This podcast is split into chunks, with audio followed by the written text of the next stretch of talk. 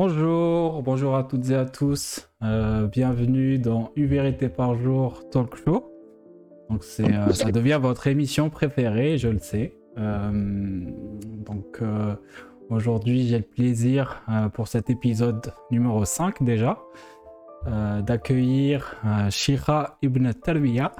je sais pas trop comment le... Tu l'as très bien dit. Je l'ai très bien dit, je pense, mais voilà. Oui, oui.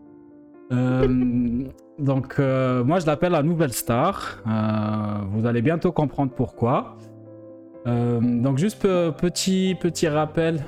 donc, cette émission, elle passe en live, donc comme vous voyez sur Twitch, mais elle sera aussi disponible dans un format podcast sur toutes les plateformes, Spotify, Apple Music, Google, tout ça, tout ça.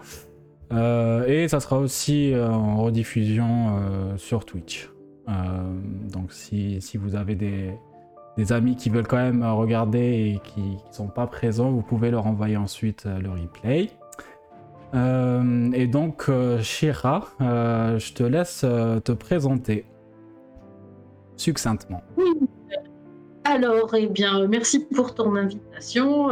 J'avais le choix entre une interview avec les inrecuptibles et toi. Je dis non, c'est voilà quoi. oui, je, suis là, j'ai une vie très, de star très occupée depuis quelques temps. Il y a, des, il y a une limousine et des, hommes jeunes, forts, euh, beaux et musclés qui m'attendent quand j'aurai fini notre entretien. plus sérieusement, euh, voilà quoi. Euh, par où commencer? Bon, apostate depuis bien 25 ans, donc de l'islam, survivante de la décennie noire on a tristement une ou 200 000 morts euh, selon le comptage officiel et, tous les dégâts qui ne sont pas euh, quantifiables. Euh, j'ai vécu mon apostasie seule dans mon coin pendant la majeure partie de ma vie, puisque j'ai apostasié très tôt, en tout cas moins de 25 ans, c'est sûr, mais j'étais déjà plus dans aucune pratique à 21, 22 ans. Euh, je dis ça parce que c'est important de savoir qu'apostasier, quand il n'y a pas Internet et l'accès euh, euh, qu'on a aujourd'hui aux, œuvres qui contestent l'islam, bah, c'était plus instinctif parce que, parce que je vivais mal cette religion. Voilà, et puis il y a quelques mois, j'ai découvert des témoignages d'ex-musulmans et une communauté d'ex-musulmans, une société secrète hein, où on se retrouve euh, mhm. euh, pour, pour, euh, juste rompre l'isolement, ce qui est déjà, qui était déjà énorme il y a quelques mois. Et aujourd'hui, les choses s'accélèrent et tu es là avec ton live et il y a plein d'autres choses qui se passent sur Internet. La parole se libère. donc voilà ce que je peux dire. J'espère j'ai jamais été très optimiste, mais je le redeviens depuis quelques mois parce que il y a du mouvement et que ça n'a pas été le cas pendant euh, mes 20 ans ou 25 ans d'apostasie Voilà, en gros.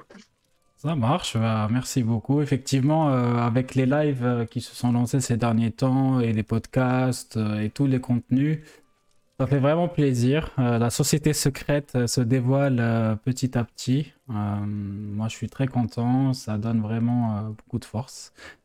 et j'espère que ça va encourager aussi d'autres apostats à faire la même chose, à, s'exprimer parce que c'est important. Ça peut aider beaucoup, beaucoup de gens. donc voilà ce que. Il faut normaliser. Ouais, c'est ça. Il faut normaliser. Il faut faire Ouais, c'est ça, on fait rien de mal. on, a juste fait un choix, euh, comme tous les autres choix possibles dans la vie. Euh, donc euh, voilà, il faut, faut que ça soit, comme tu dis, normalisé, démystifié, quoi. Et alors, il y a des choses, pardon, hein, j'enchaîne sur ce que tu dis, mais il y a des choses très sérieuses, académiques, il y a des choses journalistiques et puis, il y a des choses sarcastiques aussi. Et moi, j'aime bien cette dernière option. C'est à cause de ça que je suis devenue une star. voilà. Donc, euh, je pense que, comme on le dit souvent dans le milieu des apostats, il faut que ça soit un buffet euh, varié avec euh, voilà, du sérieux, du drôle pour désacraliser, qu'on arrête de prendre au sérieux des choses qui sont peut-être sérieuses pour, les, pour des personnes, mais pas en soi, en fait. Donc, je pense que le rire et le sarcasme, voilà, ça nous fera grandir de supporter notre frustration quand on entend des choses qu'on n'aime pas. Plutôt que de, couper la tête aux gens, par exemple. Voilà. oui, bien sûr, hein, c'est un peu trop extrême de couper la tête, euh, je trouve aussi. un peu, ouais. Juste la main, les doigts. Voilà. ouais, c'est ça.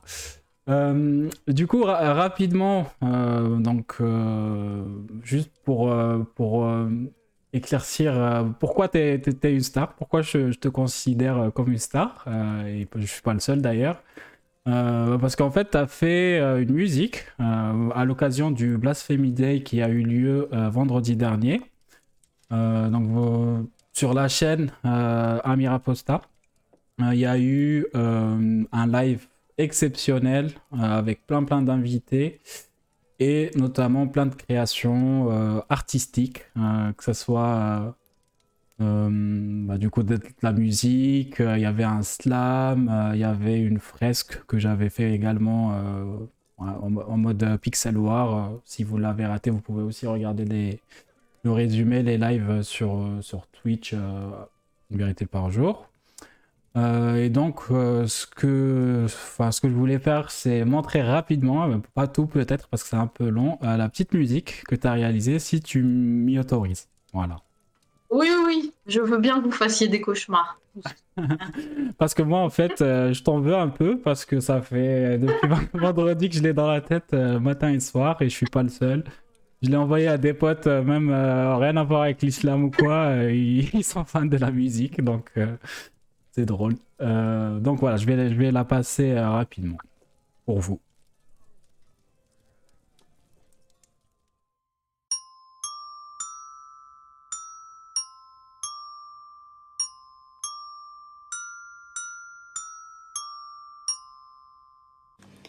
Hassanet, Barakat, marque des points avec Allah. Maudit les petits chiens, coupe les petites mains, zigouille des chrétiens, marque des points avec Allah. Marie les fillettes, lapide les kafirettes, enchaîne zakat salat, marque des points avec Allah. Couper des zigounettes, et dévisser des têtes, faire au mouton sa tête, marque des points avec Allah. Hassanet, Parakat, marque des points avec Allah. Vive que la Palestine, on s'en fout de la Chine, du Yémen en famine, marque des points avec Allah. Crie islamophobie, vomit les gays, les billes, et on danse à la fille, marque des points avec un No, God! Pour maman le No, God, please, no! No! Bon, j'arrête là. No! J'ai peur de me faire bannir euh, de Twitch. oui, voilà. Attention, attention, raison de sécurité, euh, oui. C'est ça, mais vous euh, pouvez l'écouter du coup euh, au complet euh, sur YouTube, voilà, sur la chaîne oui. Posta. Mais franchement, magnifique. Je sais pas comment tu as eu l'inspiration, mais du coup, est-ce que tu peux nous raconter rapidement comment ça t'est venu Voilà. En fait, euh, déjà, moi, un peu comme vous, je suis traumatisée par l'original, comme tout le monde. Pour ceux qui la connaissaient, moi, je l'ai découverte euh, grâce aux apostats euh, il y a quelques mois, parce que c'est un peu la blague, le gimmick qui revient là un petit peu, de sortir ça quand on est en train de discuter, et puis après, tu as ça dans la tête. Ah. Et puis, après ça, il y a l'irréductible athée qui est un youtubeur français qui décortique pas mal de choses par rapport aux croyances, entre autres qui a consacré euh, ben, une émission à décortiquer cette routine, euh, le visuel qui l'accompagne, où il y a plein de symboles. Euh, ouais, c'est flippant. Et, puis les paroles et tout ça. Et donc tout ça, c'est resté dans un coin de ma tête. Et puis depuis quelques semaines, on s'agite un petit peu parce que le Blasphemy Day approche et que comme on est dans une phase il faut qu'on soit audible euh, et visible, même si on doit se masquer parce qu'on n'est pas entouré de télétobies, quoi. Euh, j'ai pensé euh, aller du côté voilà, du truc euh, sa- satirique. Et, et après, c'était très facile de faire des rimes parce que ce sont pas très compliquées quand même. Et puis, je me suis dit, mais ça va pas le faire juste à cappella. Et, et alors, euh, j'ai téléchargé euh, une application euh, où il y a un xylophone. Donc, j'ai fait, j'ai retrouvé les notes. C'est pas beaucoup, il y en a, il doit y avoir huit notes. J'ai enregistré les notes. Après, j'ai enregistré ma voix. Et après, j'ai découvert que j'avais un effet euh, autotune que je pouvais euh, utiliser. Donc voilà, vraiment, c'était, je me suis fait plaisir et un peu dans l'état d'esprit du live qu'on a fait chez Amir avec les lunettes. Euh, le but, c'était surtout de me faire plaisir. Et euh, j'espérais en tout cas euh, que ça allait toucher des personnes, au moins les faire rire. Et puis, d'un côté, c'est drôle, mais d'un côté, il n'y a pas beaucoup de, il a pas de fiction dans ce que je Ah non, pas du tout. Justement, c'est ça la force. Voilà, en tout cas, bravo à- toi. Merci à toi, en tout cas. Euh, bon, je sais qu'on va me maudire euh, parce que ça reste dans la tête, mais euh, je tiens à amener ma pierre à l'édifice pour dédramatiser et désacraliser tout ce qui touche à cette religion. Si Ouais. ça passe par des choses comme ça, je suis votre homme, hein, comme dirait l'autre.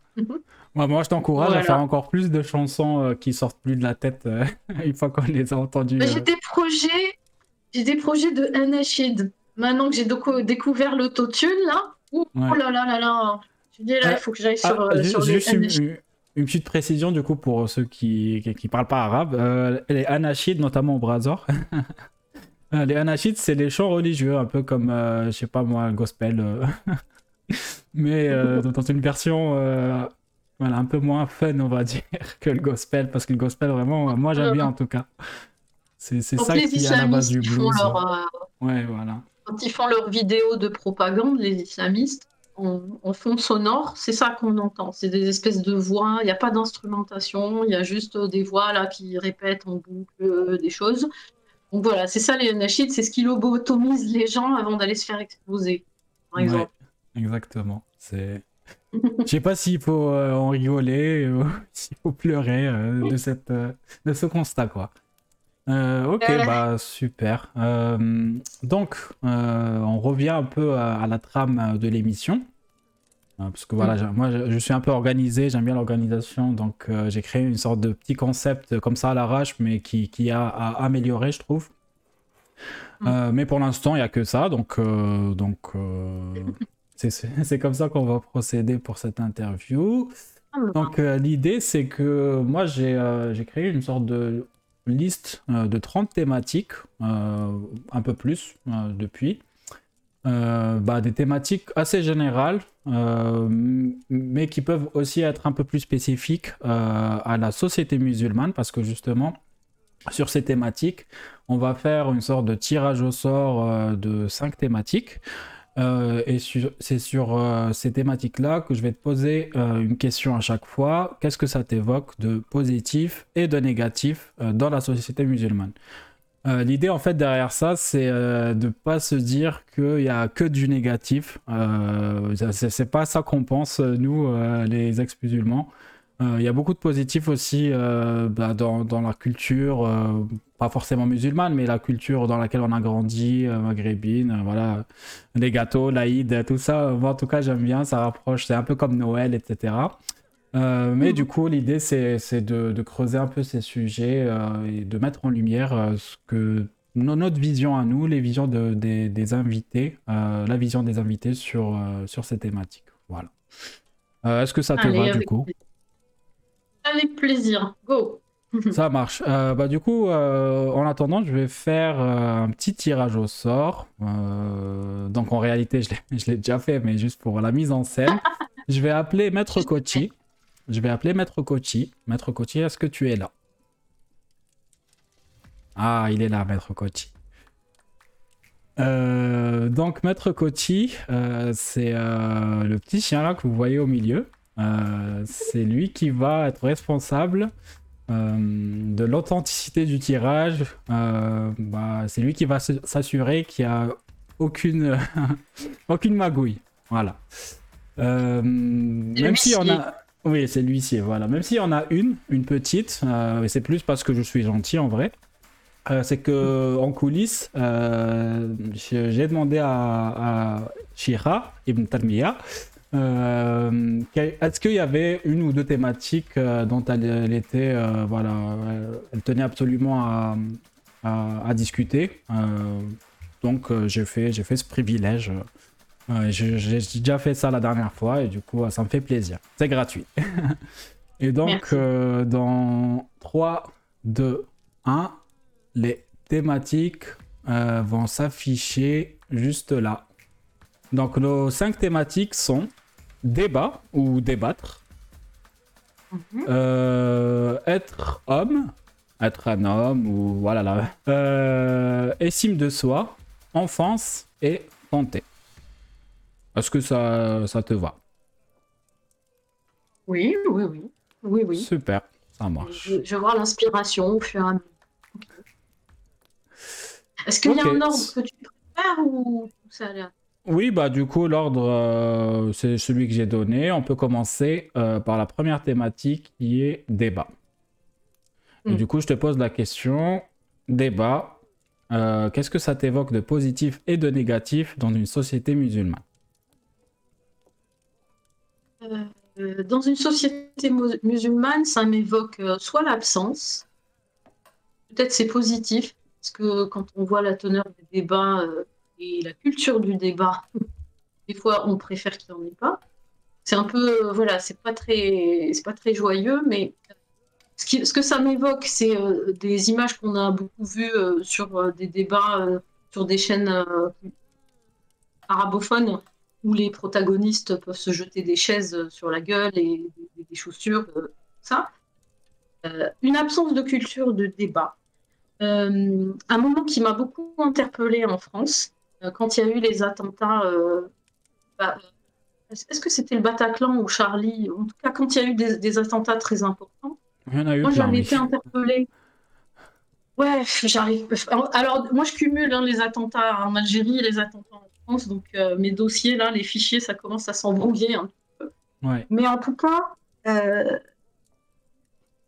quand il y avait des attentats en Algérie, euh, c'était la guerre civile. Euh, et, la confrontation des idées se traduisait euh, par la prise d'armes, et d'une partie en tout cas. Ce qui m'a interpellée en France quand euh, il y avait eu. c'était le nombre de débats qu'il y avait. Alors, je me disais, dans d'autres circonstances, c'est un truc, parce qu'une partie de la population s'en prenne à une autre partie de la population. En l'occurrence, là, des gens qu'on aurait identifiés comme musulmans auraient pu être pour. Ou, et, ce que j'ai vu, dans un moment où ça pouvait basculer vraiment du côté obscur, c'est euh, des philosophes, des journalistes, des historiens, des politologues, des géopoliticiens, de, de parler des heures, de parler, parler, parler. Et, et enfin, dans les, dans les, dans, quand il n'y a pas la place à la parole et le passage à l'acte, c'est tout ce qui reste pour s'exprimer. Et vraiment, dans des moments comme ça, je mesure et j'ai mesuré à quel point euh, en France, on pouvait débattre avec toutes les imperfections qu'il peut y avoir et toutes les dérives qu'il peut y avoir aujourd'hui avec euh, l'abondance, la surabondance d'informations et de, de canaux. Mais c'était vraiment un moment où je me disais quand même la différence euh, entre un pays qui subit une attaque pareille, où finalement c'est la parole et mettre du sens à tout ça, élaborer, symboliser, et ce, qui se serait passé dans d'autres circonstances. Donc le débat pour moi, c'est le rempart euh, contre la violence. Maintenant, euh, ce que je constate, euh, c'est que même quand il n'y a pas de passage à l'acte violent, euh, ça suffit pas de dire des mots, parce que ce que j'ai remarqué et qui ne concerne pas que les musulmans et que je retrouve même dans le milieu ou en général, hein, c'est de tout ramener à soi, en fait. Ouais. Moi, j'ai un gros problème avec ça, c'est que ça devient une question de personne. Et que les idées sont secondaires, et c'est euh, moi, et je me sens attaquée, et moi, et mon identité, et qui je suis. Ah, mais ça veut dire que je suis pas à la hauteur, ah, mais ça veut dire que tu penses que je suis pas à la hauteur, ou je sais. Enfin, en fait, alors, je sais bien que c'est pas la particularité des musulmans ou des ex-musulmans. Mais ce qui se passe avec, euh, je pense, comme euh, déformation qu'on a eue avec euh, la, la religion musulmane, c'est d'être dans la posture de victime ou de, qui se sent attaqué et qui remet la responsabilité sur les autres euh, et d'éviter la remise en question et de se regarder dans une glace. Et moi, je trouve que ça, c'est, enfin, voilà, je dis pas que je suis euh, à l'abri de cette, de ce biais-là. Et je pense que ce qui nous pose problème, c'est de ne pas pouvoir parler des idées et de se préoccuper plus de qui parle et d'où la personne parle. Et c'est un peu aussi ce qu'on a vu euh, bah, quand euh, on avait, avec la pandémie qu'on a vécue, euh, on était plus préoccupé par qui parle que par les idées et, les idées et la discussion et les questions qui tourner autour de- des idées. Je pense que ça, c'est un gros obstacle. Euh, l'islam exacerbe tout ça, puisque l'islam, pour moi, c'est euh, du sur-mesure euh, pathologique. Qu'on a pris un pervers, on lui a demandé euh, qu'est-ce qu'il tirait comme, euh, comme format de la vie. Il a fait une liste, hein, voilà, la pédophilie, euh, si on le contredit, ben, il faut dégager, hein, il faut supprimer. tout, ce qui, tout ce qui est critique, c'est une remise en question de ma valeur et de ma personne. Finalement, des, des- des- petits despotes comme ça, euh, on croise plus, euh, plus souvent, on en croise souvent dans la vie. Et, et j'ai, j'ai, voilà, c'est juste que c'est plus accentué dans, dans l'héritage euh, islamique. Voilà, donc euh, le débat, ce que ça m'évoque, c'est qu'il y a du boulot. M'évoque. Est-ce que j'ai répondu à ta question Euh, bah, du coup, ça, j'imagine que c'était le négatif. Euh, Et on va, on va, euh, je vais te reposer la question sur le positif, mais voilà, je pense que dans la société musulmane, euh, euh, même dans toutes les sociétés en vrai, hein, ça c'est c'est vraiment un sujet qui touche tout. En fait, je trouve que il faut redéfinir bah, le débat. Le mot débat, c'est- qu'est-ce que ça veut dire? Mm. L'action de débattre, qu'est-ce que ça veut dire? Moi aussi, j'ai eu beaucoup de discussions comme ça. Et en fait, je pense que moi-même, j'avais cette euh, manie, euh, quand je débat, de, de, comment dire, de prendre les choses euh, personnellement, d'essayer d'imposer un avis. Et je pense que c'est comme ça que ça marche, tu vois. En tout cas, c'est la mauvaise manière qui est utilisée aujourd'hui pour, pour débattre. Alors que une fois, je discutais avec un pote, il m'a donné une autre vision du débat. C'était, il m'a dit que bah, quand on débat, ce qu'il faut essayer de, euh, en fait, le but de débattre, c'est d'apprendre de l'autre et non pas d'imposer euh, sa vision. Même si tu as une vision complètement différente sur un sujet, euh, au final, l'idée, bah, c'est d'apprendre ce que l'autre a, à dire, de l'écouter. Et ensuite, bah, tu traites l'information, tu essaies de répondre pour essayer de lui apprendre quelque chose. Mais vous pouvez arriver à un moment où vous vous dites, bah, c'est bon, on n'est pas d'accord, bah, c'est pas grave, tu vois. Et je pense que c'est ça aussi Mhm. euh, qui, qui, qui manque, quoi. Arriver à se dire, c'est pas grave de pas être d'accord. Bah, Ouais. Déjà, euh, dans nos familles, euh, je sais pas pour toi, mais alors les conflits qui durent 20 ans, euh, les gens ils se parlent plus parce qu'ils ont eu un désaccord, c'est la fin du monde. euh, voilà. Bah, j'ai l'impression que ça, ça, ça traîne un petit peu. En fait, dans les avantages, moi, du débat, alors il y a ce que tu dis, c'est-à-dire, bah, je trouve que c'est pas facile. En fait, comme c'est pas facile, il vaut mieux le savoir quand on n'est pas câblé pour et pas aller dans le débat. Moi, Ouais, je- des fois, je, je, je croise des gens, disent, mais ne pose pas de questions. Si tu peux pas entendre ma réponse, ne me demande pas. En fait. Et on- voilà, donc ça m'a posé des problèmes hein, de, de- de débattre des fois. Mais ce que je veux dire, c'est que euh, il y a deux choses. Il y a vraiment l'aspect euh, pédagogique de comprendre d'où l'autre il chemine et, je- et encore, je pense que c'est pas toujours accessible. Il y a autre chose que je trouve capitale et que moi, franchement, je, j'essaye de travailler là-dessus, c'est de gérer ma frustration. C'est-à-dire que quand j'entends des choses qui me font monter au plafond, Ouais. soit je déconnecte, je parle plus. Ce qui est ma seule, ma- des fois, c'est j'ai plus que ça à faire, c'est-à-dire que ça sert à rien de parler. Donc, comme avec ma famille euh, arabo-musulmane euh, conditionnée, je parle plus. Voilà, comme ça, on va pas se prendre la tête, parce que si on parle, on va se prendre la tête. Et il y a autre chose, c'est que quand c'est avec des personnes avec qui j'ai pas de lien forcément affectif, moi, je, sens ce, combat à mener contre soi, de gérer l'affect l'affect négatif que ça me provoque d'écouter quelque chose qui me m'horripile Et je pense que c'est ça qui va pas ou qui manque, qui fait défaut quand on, quand on, quand on confronte les idées, c'est-à-dire l'aspect émotionnel, affectif qui va avec, qui devrait être ton mon problème à gérer. C'est-à-dire que les musulmans, par exemple, quand ils disent euh, la sensibilité, il faut pas heurter la sensibilité des musulmans. Mais les musulmans ou les autres, peu importe, ah. il faut grandir. Quand il y a quelque chose qui heurte ta sensibilité, euh, tu écris, tu chantes, tu vas parler à ton psy, tu, tu gères. Tu demandes pas aux gens de se taire pour que toi, tu sois pas contrarié, en fait. Et, voilà, ça c'est une déformation. déformation. C'est une tendance très facile qu'on peut retrouver. C'est un défaut de gestion de la frustration chez les interlocuteurs, les protagonistes qui parlent, et, euh, et, de pas demander aux autres euh, de se taire pour que moi je me sente mieux. Ouais, c'est ça. Et là, je trouve que c'est un exercice positif. Moi, en tout cas, euh, j'essaye d'apprendre. Euh, c'est pas gagné parce que je suis méditerranéenne et, ex-musulmane et donc euh, voilà, c'est. On a, sur le cœur. voilà, il y a du bagage quoi. Mais je, je, pour être honnête, si j'arrive à être honnête, je repère les moments où j'ai pas été honnête. Voilà. Ouais.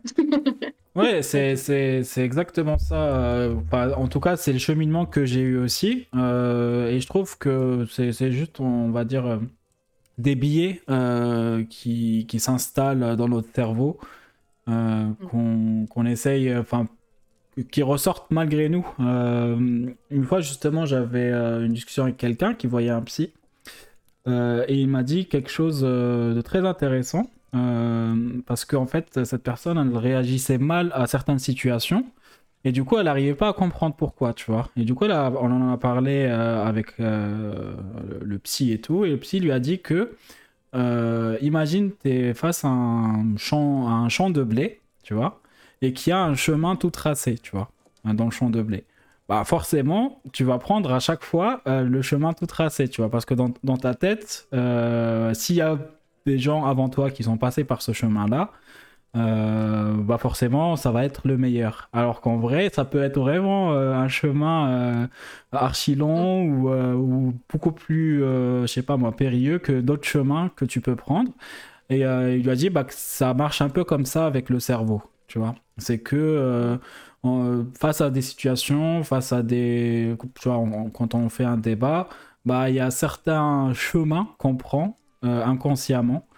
Euh, et c'est ça en fait qu'il faut euh, détecter et essayer de, retravailler pour qu'un débat soit beaucoup plus constructif que les débats en général aujourd'hui quoi. C'est pas qui a gagné quoi. Il a gagné le ça. débat. Et tu vois ce que tu dis, ça m'évoque qu'il faut aller dans une zone d'inconfort.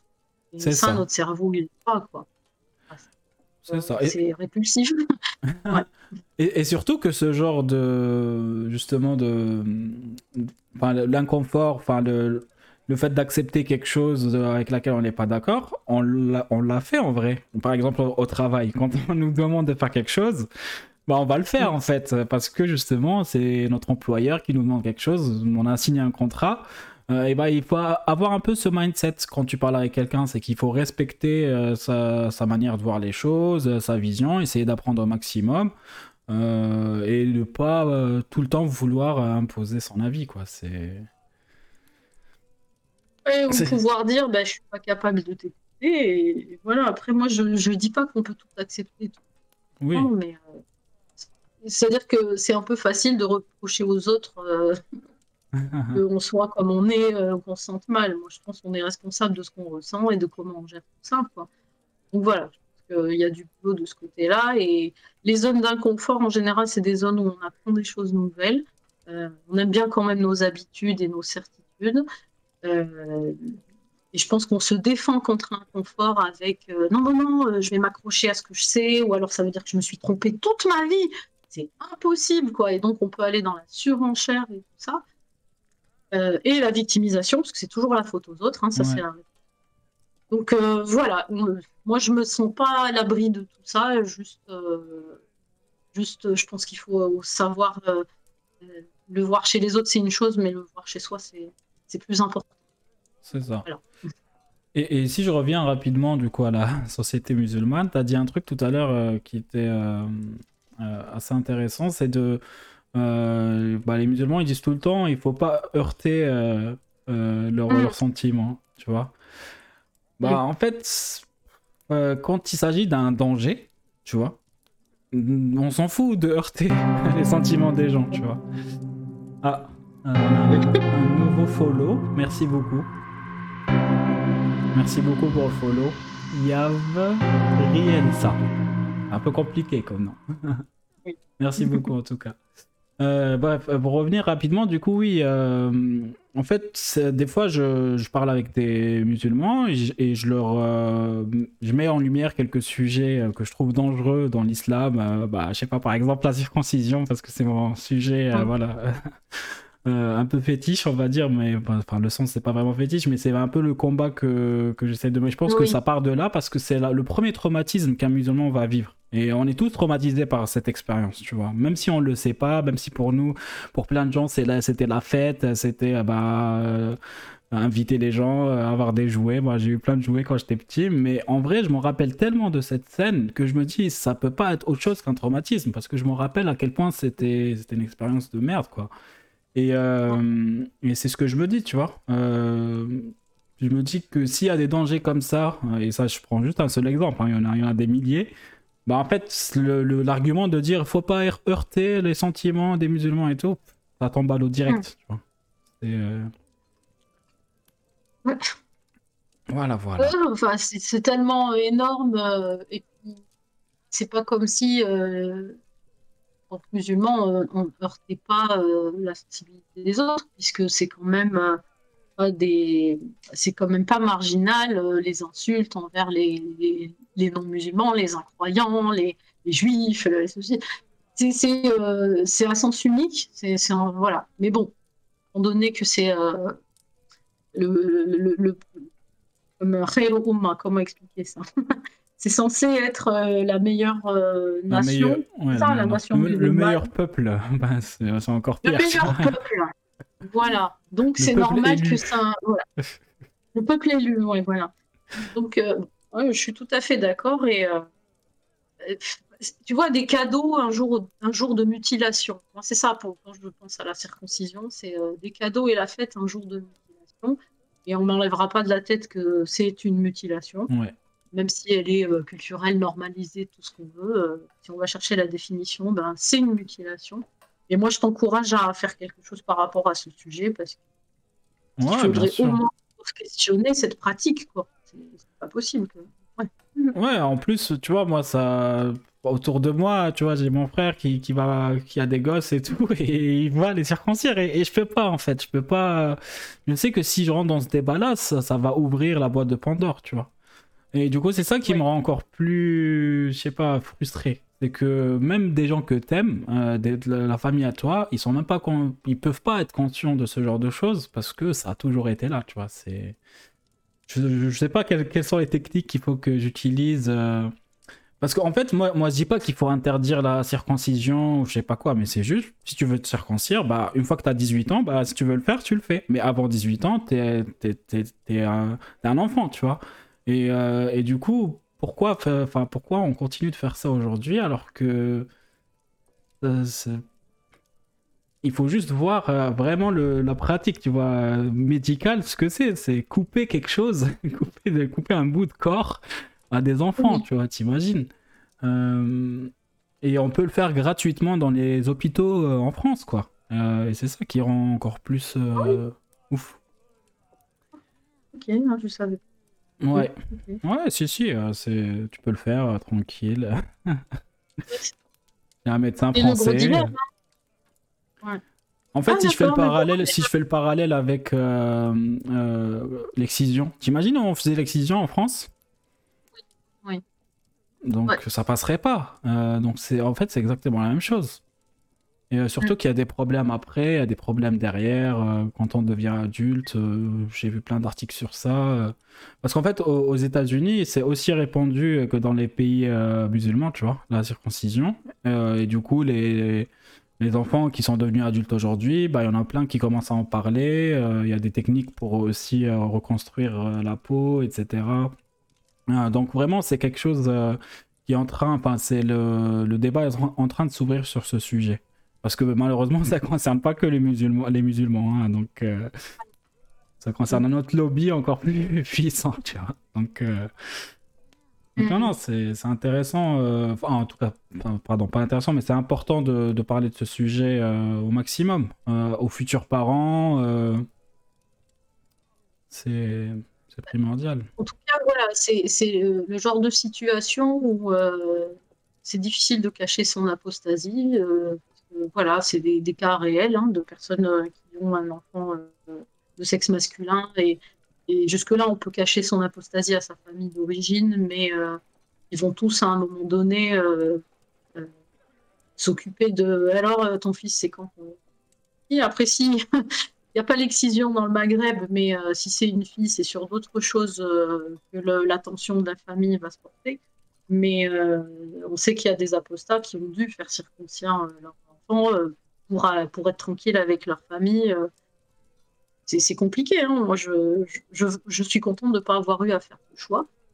Euh, Mm. Moi, j'espère en tout cas que c'est le genre de, de- de dilemme qui obligerait les personnes à, à aller plus loin dans leur choix de vie et à l'assumer. quoi. Il en va de l'intégrité corporelle de ton enfant. C'est Alors ça. oui, compliqué l'appartenance, euh, la trahison, le rejet, l'exclusion, parce qu'on sait que c'est ça le risque, hein, euh, Ouais. de ne pas se conformer à ce qui est attendu. Mm. Exactement. Ce qui- de ne pas se conformer, c'est le risque d'être exclu. Mais euh, voilà, Ouais, ouais. Et, je, je euh, c'est facile. Et, et juste une dernière chose, euh, que moi je- je trouve du coup que c'est une grosse faille dans, par exemple dans la religion musulmane, bah si t'as 40 ans, euh, t'es euh, je sais pas un Suisse euh, et tu veux te convertir en islam, est-ce que du coup il faut te circon- circoncire? Hmm. Tu vois? Rien que ça c'est une faille en fait. non pas juste de la circoncision, mais de toute la religion quoi. Ouais. Est-ce que tu as Euh. la réponse à cette question? Bah non, en fait, t'es t'es pas obligé de circoncire euh, en tant qu'adulte. En tout cas, moi, j'ai jamais entendu euh, ça, euh, parce que je voilà, j'ai entendu plein d'histoires de gens qui se convertissent, mais euh, jamais entendu un adulte qui va circoncire euh, comme ça tout seul, tu vois. Donc, euh, Ok. Ouais, ouais, ouais, bon, bah, pas cohérent. ouais. Ouais, c'est ça, c'est une faille.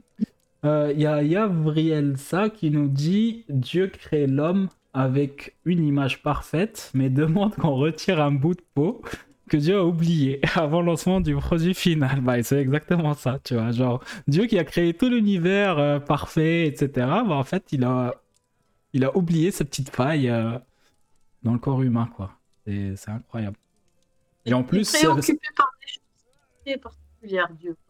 Ouais, c'est ça. Et ça concerne que l'humain. Euh, Par contre, les animaux, euh, enfin, les autres animaux, parce qu'on est aussi des animaux, euh, bah eux, tranquille, tu vois. Voilà. Réveillez-vous, les gars, franchement. Allez, on dirait ben, il faut circoncire les animaux. Allez. Ouais, c'est ça. Bref, bah du coup, on a fait, je pense, euh, bien le tour euh, de ce sujet-là. Euh, très intéressant. euh, la culture du débat, euh, voilà. C'est c'est un sujet qui est vraiment passionnant. On peut en parler des heures. Ouais.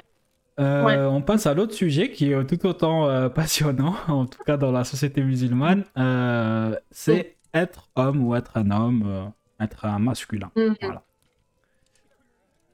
Et par où on commence là? Je vais, je vais te poser la question. Être homme, qu'est-ce que ça t'évoque de positif et de négatif dans la société musulmane?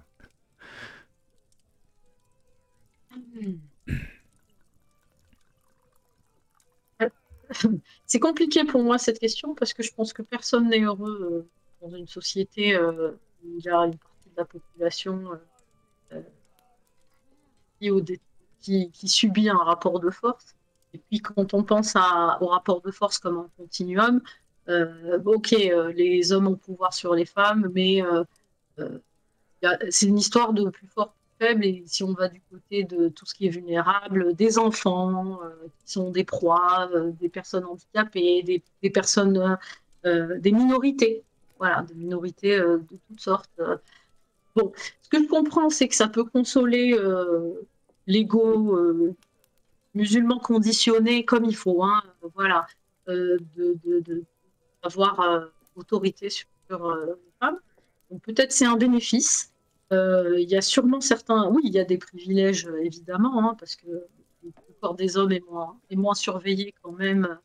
Donc euh, si c'est si positif, c'est qu'il y a quand même un peu plus de marge de manœuvre, j'ai envie de dire. Mais je les envie pas hein, personnellement, parce que quand même renvoyer des choses très tellement stéréotypées que je pense que c'est triste comme vie. Euh, bon, être un homme, moi je sais ce que, ce que moi j'aimerais que ça soit, être un homme. J'avoue que à notre époque, où finalement, euh, alors pas seulement à l'époque, mais notre époque est sur cette partie de la Terre où finalement euh, la force physique n'est pas trop la différence. Que ce soit un homme ou une femme, on va au supermarché acheter des blancs de poulet, quoi. C'est la même chose. On n'a pas besoin d'aller chasser le mammouth et, et tout ça. J'ai plus, moi, j'arrive plus trop à avoir l'intérêt en fait. Homme versus femme, ça, euh, je pense que je pense qu'aujourd'hui euh, cette différence sur la force physique euh, dans certains endroits de la Terre, elle compte plus. Et du coup, j'ai plus envie de m'occuper de comment est-ce que la personne elle est épanouie, est-ce que la personne elle est en accord avec ses valeurs, est-ce que voilà, est-ce que des caractéristiques masculines, féminines? Alors pour des histoires d'attraction sexuelle, c'est un critère moi qui peut m'intéresser de différencier un homme d'une femme, on va dire. Mais après, pour le reste, euh, je sais plus trop ce que ça veut dire, quoi, en fait. Parce que les hommes, ils ont le droit d'être sensibles. Euh, Je trouve, moi, très dur, par exemple, le, le côté que je trouve très dur chez les, pour les- la vie des hommes, c'est de devoir toujours avoir l'air fort. Ouais. Euh, le taux de suicide est très élevé. Viril, fort, donc qui pleure pas, qui n'a pas d'émotion. euh, ou alors qui s'autorise la colère. hein. La colère, c'est l'émotion quand même euh, qu'on peut valider parce que c'est synonyme de force. Donc la colère, ça va chez les hommes.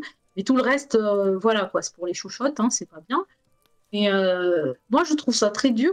Et, les chiffres de la santé mentale me confortent dans l'idée que c'est pas bien pour les hommes, puisqu'eux, quand ils font des tentatives de suicide, ils se loupent moins que les femmes. Ils ont moins accès, pas parce qu'on les en empêche, mais parce que c'est culturel de pas demander de l'aide. Alors, je parle de, société occidentale. Euh, bon, chez les musulmans, n'en parlons même pas. Quoi. Déjà, euh, déjà qu'on va chez le lari, hein, on va pas de, parler de santé mentale. On va chez l'exorciste, déjà. Euh, mais encore plus, voilà, là où il faut faire preuve de virilité. tout ça. Euh, moi, je trouve ça très, très dur. Et pour ça, je, ça me rend triste pour les hommes, en fait. Parce Mm. que s'il y a du changement, tout le monde va en bénéficier. Fait. C'est pas juste euh, les femmes qui gagneraient plus de liberté et de sécurité, c'est aussi les hommes qui gagneraient à être euh, authentiques et entiers, en fait, pas à, jou- à- à jouer.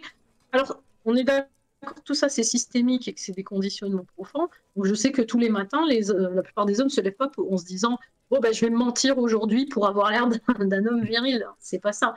C'est-à-dire qu'il y a une possibilité de marge de manœuvre d'être d'être comme on a envie d'être, même en étant un homme, et que si ça colle pas aux, attentes et aux conventions.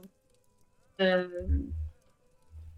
on est entre deux cœurs, toi et moi, donc euh, voilà quoi. Ça, c'est des questions où il y a quand même une, sacrée différence hein, entre la culture d'où on vient et celle qu'on vit. Maintenant, le patriarcat, c'est pas sorti, euh, c'est pas l'exclusivité des, musulmans. Et euh, d'ailleurs, euh, bon, l'islam, c'est quand même euh, autour du patriarcat hein, que ça se passe. Ouais. hein. Euh, donc Ah, c'est sur mesure, voilà, sur mesure. C'est fait par des hommes, genre donc. de- euh, par des hommes et pour les hommes, Et voilà. Pour les hommes, ouais. Exactement. Et donc, euh, c'est juste que c'est plus accentué et qu'on on n'est pas au même point de, voilà, de, de- de- de fluidité dans le sens où il y a, ok, on connaît les normes, mais si on n'est pas dans la norme, on a moins de chances de se faire lyncher que dans un pays musulman. Voilà, c'est un peu ça que je. Euh, Ouais.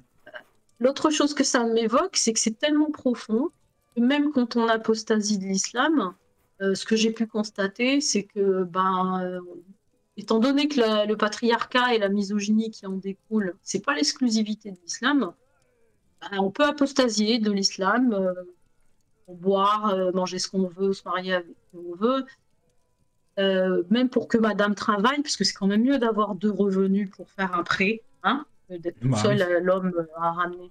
Un peu comme le capitalisme, tu sais, il a- la main d'œuvre, c'est la main d'œuvre, hein, féminine ou masculine, c'est bien, on va mettre tout le monde au travail.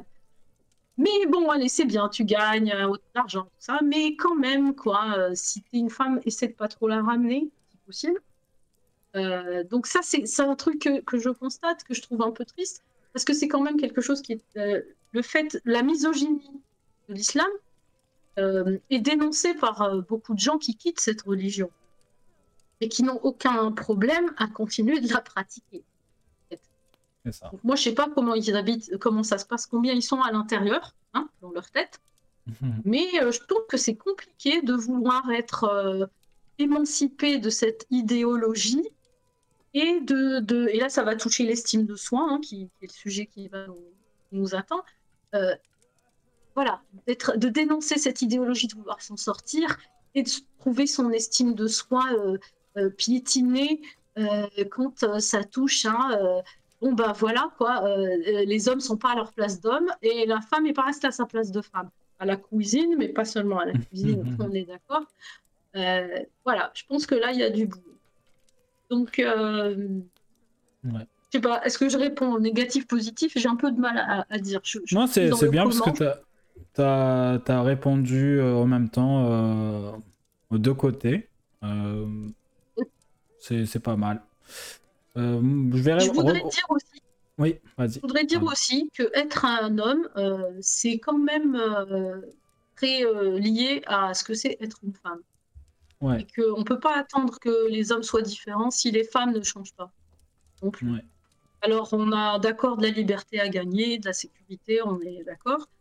Mais euh, vouloir euh, être approuvé, moi je trouve que le gros obstacle, en fait, et que je constate même en Occident, où finalement euh, il y a de la marge de manœuvre, parce que ben, même si tu vas te faire, comment dire, malmener par ta famille, c'est pas la société qui va te pourchasser euh, en France. Ouais. Et malgré ça, je trouve que les femmes, euh, elles restent quand même euh, beaucoup dans, ben, voilà, il faut pas perdre, faut, faut pas décevoir, il faut prétendre, il faut. On a beaucoup de personnes, de, de femmes qui choisissent de pas faire d'enfants parce que ça, ça amène à des choix de conjoints, ça amène à comment je vais éduquer mon fils, je vais le circoncire ou pas. En fait, c'est des questions qui se posent pas quand, euh, quand tu es célibataire finalement. Et moi, j'ai croisé pas mal de personnes qui optaient pour ça, pour pas avoir à se confronter, à choisir. Et donc, euh, je pense que euh, si même là où on a la sécurité de le faire, on le fait pas. Je ne sais pas si vous réalisez ce qui se passe pour les Iraniennes et les Afghanes aujourd'hui. Prenons la mesure de ce qui se passe pour elles. Je ne parle pas des pays où finalement, euh, on va dire, euh, et, euh, le, vo- le voile n'est pas imposé par les institutions en Algérie et au Maroc, mais c'est pas là que vous allez voir la révolte qu'on est en train de voir en Iran ou en Afghanistan, de la part des femmes en tout cas. Euh, parce que, parce que finalement, euh, il y a toujours cette illusion que c'est un choix, puisque c'est pas la loi. Hein, euh, c'est un peu le débat actuel là, en, ce Ouais. moment, en ce moment en France. Bah oui, dans ces pays-là, c'est pas une obligation légale. Par contre, socialement, euh, il faut assumer, surtout dans, surtout dans certaines couches de la société. Hein, je ne parle pas des privilégiés euh, qui vivent à l'occidental. Et euh, donc voilà, moi, j'ai aucune illusion, j'idéalise rien du tout, les hommes, les femmes, genre, on m'entendra pas dire si le monde était dirigé par des femmes, il irait beaucoup mieux. Bah non, parce que les hommes sont, les, les femmes sont des hommes comme les autres. Voilà, c'est moi j'attends rien de les égaux, c'est les égaux, les arrangements qu'on fait avec soi-même et, et pour garder l'assentiment de tout le monde, c'est la même chose c'est les hommes c'est les femmes. Mais je pense qu'il faut prendre ses responsabilités et pas attendre que l'autre devienne se perfectionne pour commencer à se dire bon et moi dans tout ça, quand est-ce que j'ai eu des couilles de décider de je sais pas quoi ou de faire je sais pas quoi? Voilà, euh, à un moment donné, il faut grandir quoi. Et quand le- le- l'environnement s'y prête, parce qu'on risque pas de se faire zigouiller, alors il faut assumer qu'on n'a pas été courageux ou que bah, c'était pas le moment, mais, pas dire c'est la faute aux autres parce que ben, les hommes ils sont tous pareils. Ou, euh, non, à un moment donné, il faut, grandir. Il y en a marre. Voilà. Ça m'a énervé là. Ça marche. Merci beaucoup pour, euh, euh, ta réponse complète euh, qui, euh, voilà, qui a traité euh, beaucoup, beaucoup de sujets. Euh, mais j'ai quand même Ouais. envie de, de compléter, euh, de revenir sur quelques points que je me suis notés. Euh, en fait, il y a, y a un petit truc que moi, perso, j'ai vécu personnellement dans une société musulmane. Donc, moi, j'ai grandi dans un pays musulman qui est l'Algérie. Euh, Oui, ce, ce grand hôpital euh, psychiatrique à ciel ouvert. exactement. Je sais pas si Oui. tu, tu vois où c'est. Là, on a Bah, dépensé. grandi aussi, donc euh, voilà, t'as Ouais. vu le résultat. Là, on a dépensé des milliards euh, pour euh, construire euh, La une mosquée. mosquée avec un minaret plus haut que la Tour Eiffel. Juste pour euh, dire au Maroc euh, qu'on est, qu'on est me- meilleur, euh, je sais pas. Donc ça, c'est l'ego justement dont tu parlais tout à l'heure qui rentre en jeu. Voilà. Mais il n'y a pas de morphine pour les cancéreux. hein. Ouais, bah, il n'y a même pas de gants, hein, il n'y a même pas de gants. attention, la de morphine, la morphine, c'est un luxe. Hein. Et du coup, ouais, donc quand j'ai grandi là-bas, moi j'ai très vite été confronté à la, à la virilité mal placée, on va dire. Euh, moi, quand j'étais petit, j'ai subi euh, des, euh, des violences, euh, enfin des violences, des, bah, des violences, hein, mais euh, c'est euh, surtout des, euh, des, euh, agressions euh, sexuelles. Et du coup, le truc, c'est que comme la société, elle est euh, pro-virilité, elle est homophobe, mais genre homophobe ouvertement. euh, genre, euh, on a des insultes en arabe, euh, Norch par exemple. C'est l'une des pires insultes après euh, Yehudi, après juif. Euh, c'est un truc genre euh, normalisé euh, partout. Euh, Et du coup, en fait, quand t'es petit, t'entends ça dans ton entourage et que donc quand tu vas subir quelque chose comme ça, et si je reviens rapidement et je fais le parallèle avec la circoncision, je me rappelle le Mhm. souvenir de la circoncision où mon oncle, il me disait ne pleure pas, t'es un homme. Tu vois. Imagine, j'ai 4 ans ou 3 ans, je ne sais même pas quel âge j'avais. J'ai toujours le souvenir exact de cette phrase. Alors que moi, j'avais euh, mon prépuce voilà, en sang et tout. Et lui me disait ne pleure pas, t'es un homme, tu vois. Et à chaque fois que je pleurais, moi je pleurais beaucoup quand j'étais petit.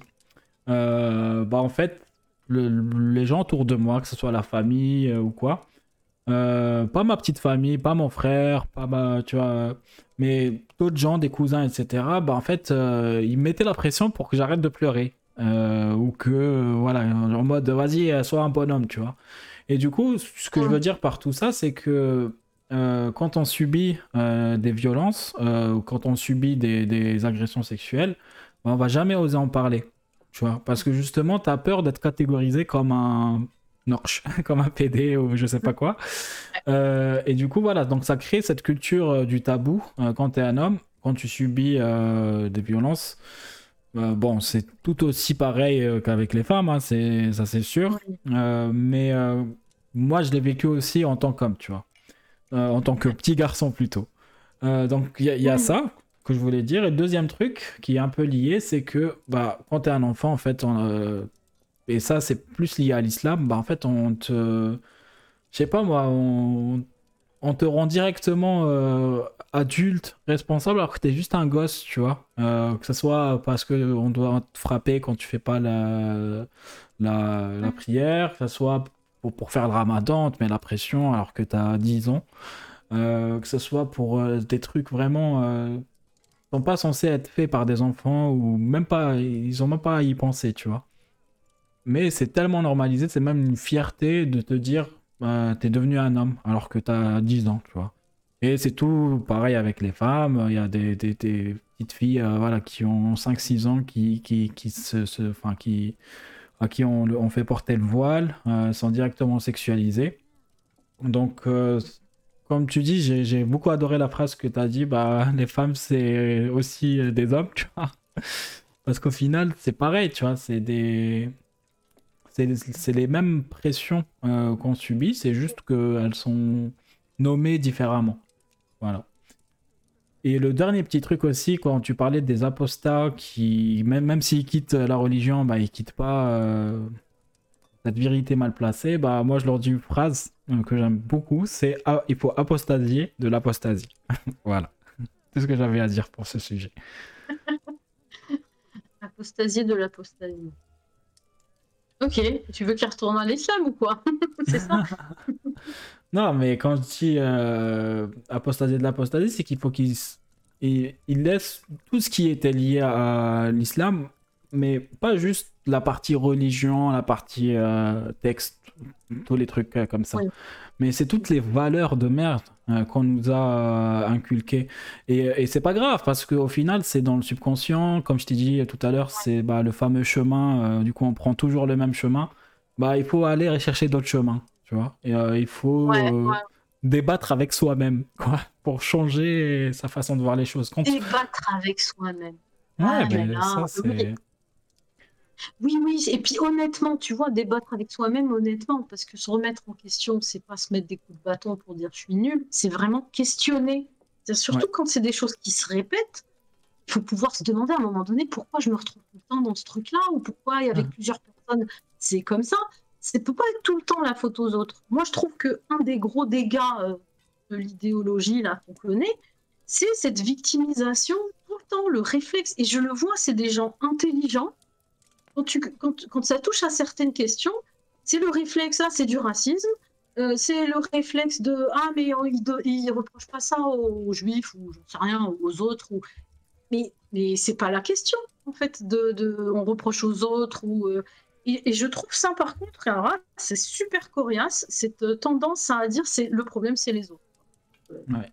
si tu débattre avec soi-même, c'est pouvoir se dire ouais, ben moi aussi là sur ce coup-là, j'ai pas, j'ai pas assuré. quoi. Ok. Bon, bah, je... est-ce que tu as d'autres choses à dire sur ce sujet? Ou est-ce qu'on... De toute façon, pareil, hein, c'est un sujet euh, pour lequel on peut discuter pendant des, des années.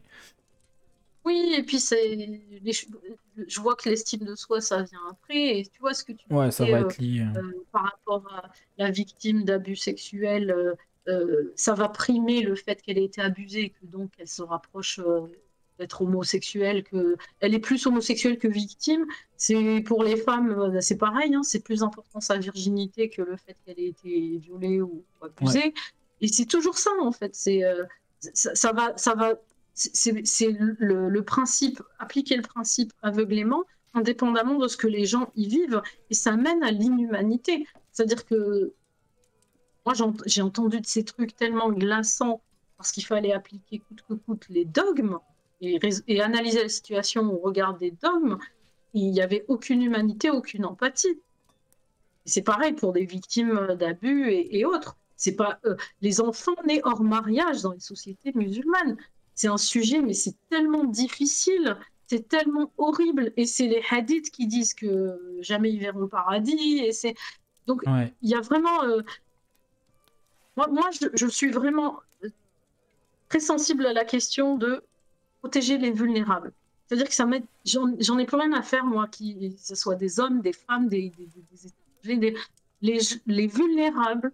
euh, c'est la priorité. C'est-à-dire qu'aujourd'hui, c'est le rapport de force qu'il peut y avoir entre les individus euh, qui doit être canalisé pour que, pour que les, les- les plus vulnérables soient à l'abri, protégés, aient des chances de s'émanciper. Pour moi, ça a plus, on a, c'est fini ces histoires. Moi, je- j'en suis plus là en tout cas. Homme-femme, c'est plus, j'arrive plus à voir les choses par rapport à ça. Euh, Ouais. Je voudrais juste que les personnes qui sont pas euh, euh, du bon côté de- du rapport de force, en fait, soient protégées par les institutions, euh, par la bienveillance des autres gens aussi, quoi. Plutôt que de dire, ah ben, non seulement il a été abusé ou il est né hors mariage, et en plus, on va le rejeter, et en plus, on va s'en servir comme souffre-douleur. Ça, c'est juste insupportable. Ouais, Voilà. c'est ça. Je dis c'est plus ça. rien.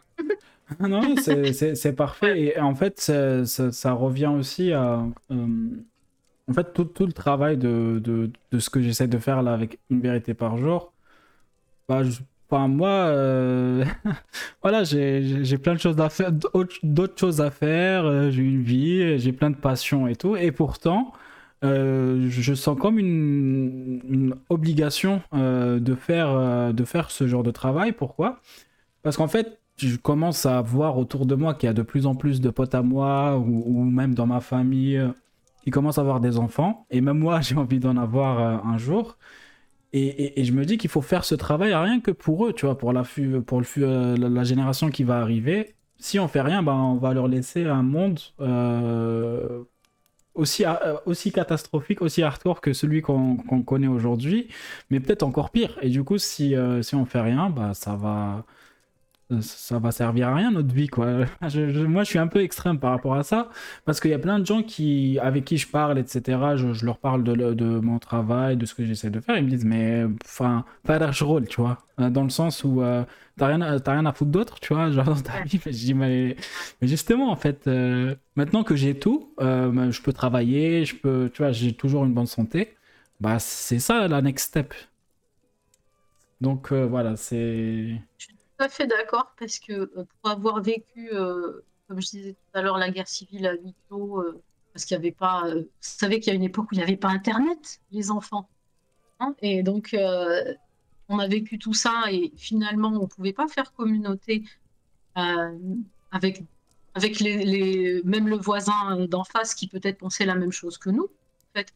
Et aujourd'hui, avec Internet, euh, moi, je, suis ravie de pouvoir euh, faire partie d'une communauté qui n'est pas au même endroit, hein, je veux dire géographiquement, et euh, qui peut rendre visible et, audible des choses qui ne peuvent pas l'être dans le pays même.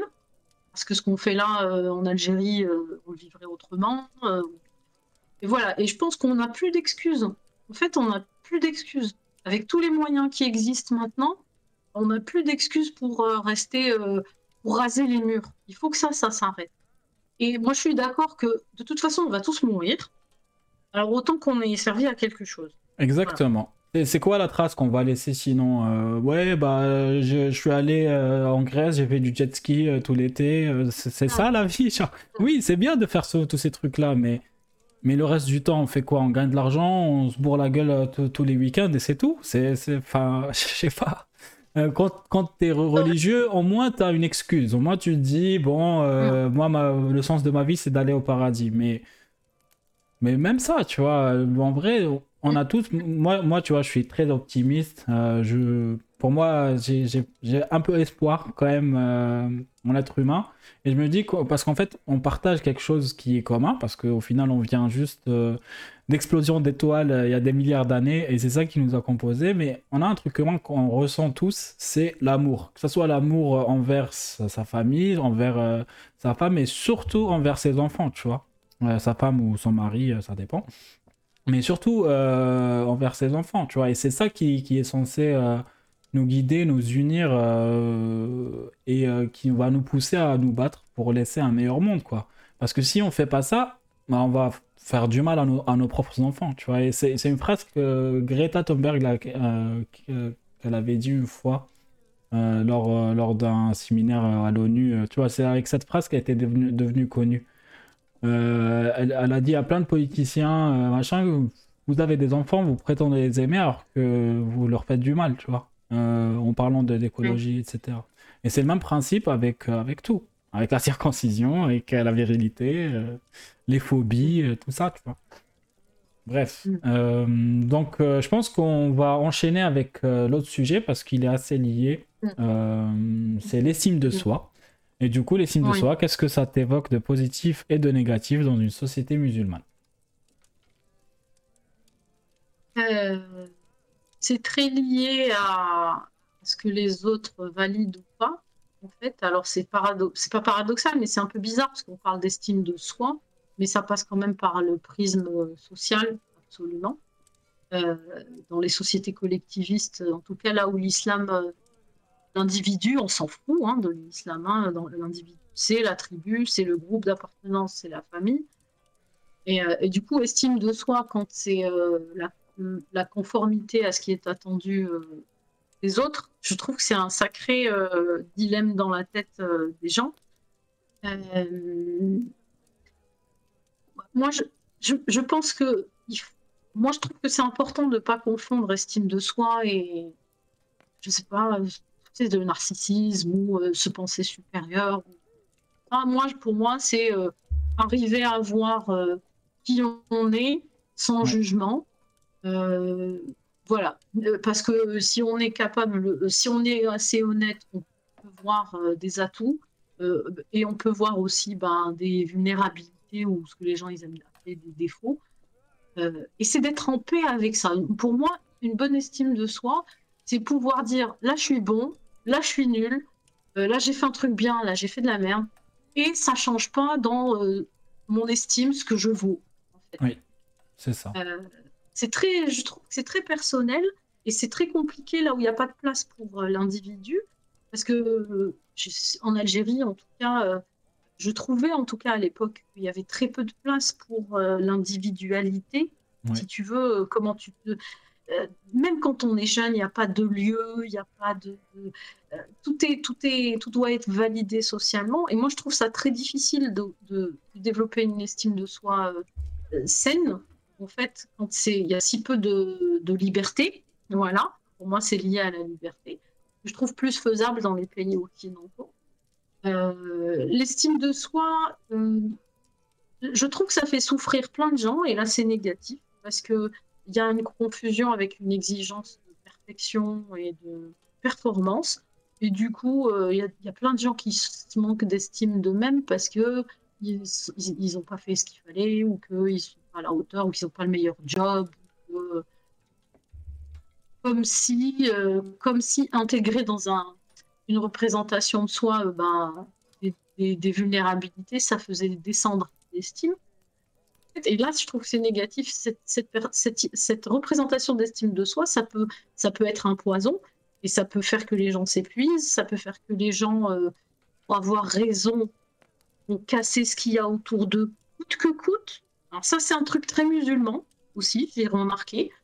Euh, ce que me disait... euh, euh, qui c'est qui m'a dit?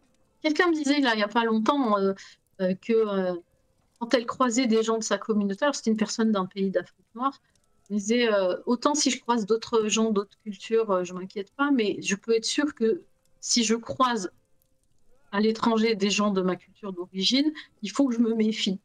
en fait. Et ça m'a Ouais. fait un peu penser à... Voilà, parce qu'elle me disait, oui, contrairement à des communautés asiatiques ou autres, il n'y a aucune entraide. Alors moi, je ne suis pas au courant de ce qui se passe dans la communauté asiatique. Ce que je dis est peut-être complètement euh, bidon. Mais cette personne me disait en fait que euh, il fallait le, le plus, euh, il fallait anticiper les sales coups euh, de la part des siens. Ouais. Mais voilà, alors c'est cette même appartenance à laquelle il faut se rattacher tout le temps, parce qu'il y a toujours cette pression-là de qui tu es, d'où tu viens, euh, les racines, la foi, euh, tout ça. Par contre, tu peux être sûr qu'il te massacre euh, à la première occasion et te jette sous un bus. Moi, je trouve ça très, très difficile quoi, de, de- d'être validé par les autres et en même temps d'être dans cette méfiance permanente de ces mêmes autres. C'est-à-dire qu'ils sont ceux qui te valident et ceux qui sont hostiles. Donc, euh, quand ça va pas, l'estime de soi, pour moi, c'est que ça dépend trop des autres.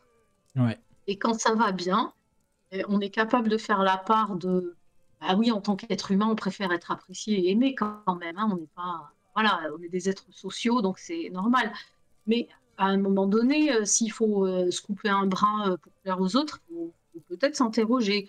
S'il faut se faire du mal, s'il faut se compromettre avec ses propres valeurs. Et là, voilà, pour moi, mon expérience personnelle, puisque voilà, je suis pas le centre de l'univers, mais là, je, je raconte euh, mon histoire. Euh, Ah non, c'est ton interview. Hein. T'es t'es le centre de l'univers pendant deux heures là. donc Profite. D'accord, ok. Euh, en tout cas, pour moi, ça a un rapport vraiment à pas trahir ce en quoi je crois. Et ce en quoi je crois, c'est pas une religion, c'est mes principes, mes valeurs à moi, que j'estime les plus importantes. On a plein des valeurs, je, je les pratique pas toutes euh, et je suis pas euh, fan de, toutes les valeurs qu'on puisse. En tout cas, les plus importantes pour moi, quand je les, suis pas en accord avec, euh, j'ai un problème d'estime de moi. Mais mais ça, pas, enfin, c'est le cheminement, c'est le résultat d'un long cheminement. C'est-à-dire que si je devais attendre que ma, famille d'origine apprécie mon parcours pour me trouver une quelconque valeur, comment dire? Comment dire Je suis complètement à côté de la plaque. Je suis Oui. l'opposé de ce qu'ils voulaient. Donc forcément, euh, si je devais dépendre d'eux, je serais morte euh, émotionnellement. Ouais. C'est fini ça. Le centre de gravité, il n'est plus à l'extérieur de moi, il est à l'intérieur. Du coup, euh, c'est jamais agréable d'avoir affaire à du mépris, mais je sais ce que je vaux, je sais qui je suis. Et, et je m'accorde le droit à l'erreur. Quand je fais un truc bien, ben, j'en suis contente aussi. Euh, bon, voilà. Après, il faut cheminer un peu. On n'est pas. euh, Et puis, je continue de me casser la figure et d'être déçue par la méchanceté, parce que Ah oui. parce que moi aussi, j'ai envie de croire que, que le- bien va l'emporter et que les méchants vont perdre et tout ça. Mais euh, voilà, il y a les, idées, les idéaux qui sont là et après le, la réalité et puis des petites piqûres de rappel. Mais c'est ongoing process, comme ils disent. C'est pas un truc euh, à jamais fini. Quoi. Donc l'estime de soi, c'est quand je me regarde dans une glace que je me dis, ok, c'est loin d'être parfait, mais tu as fait le mieux que tu pouvais faire. Voilà, moi c'est ça. Ça marche. Bah, franchement, ouais. Bah, euh, moi, j'ai bien envie de revenir sur, euh, sur les. En fait, le- comment euh, une société musulmane comme l'Algérie euh, nous, nous rend complexés euh, par rapport justement à, l'estime de soi. Mm, Quand j'étais en Algérie, en fait, il y avait toujours cette idée qu'on était inférieur aux autres, tu vois. Qu'on était inférieur à l'Occident, que on était euh, des, des- tu vois, des moins que rien. Surtout, euh, moi, j'habitais dans une cité euh, pauvre, euh, en banlieue d'Alger et tout. C'était euh, vraiment l'idée qui, qui régnait. En tout cas, c'était, le cas dans, dans la rue, c'était le cas à l'école, tu vois. Dès que tu essayais de, je sais pas, de, de débarquer et tout, en fait, on te remettait à ta, à ta place. En mode, Mm. bah, tu crois vraiment que tu vas y arriver, tu vois, ce genre de phrase, je les ai entendues, tu vois. Euh, avec, euh, avec le, la mimique, je sais pas si tu la connais, genre, ah, ah, genre, toi, toi, tu vas faire ça. Et surtout quand t'es jeune, genre, euh, en mode, t'es jeune, ferme ta gueule, tu vois, tu, tu connais rien. Et du coup, en fait, ça, ça te, ça te rend un peu complexé. Et, et quand t'arrives en Europe, bah, t'arrives avec ce bagage-là. Et du coup, quand tu commences à ressentir un peu plus d'estime des autres envers toi, euh, notamment, euh, ben, moi quand je suis arrivé, je suis rentré en université.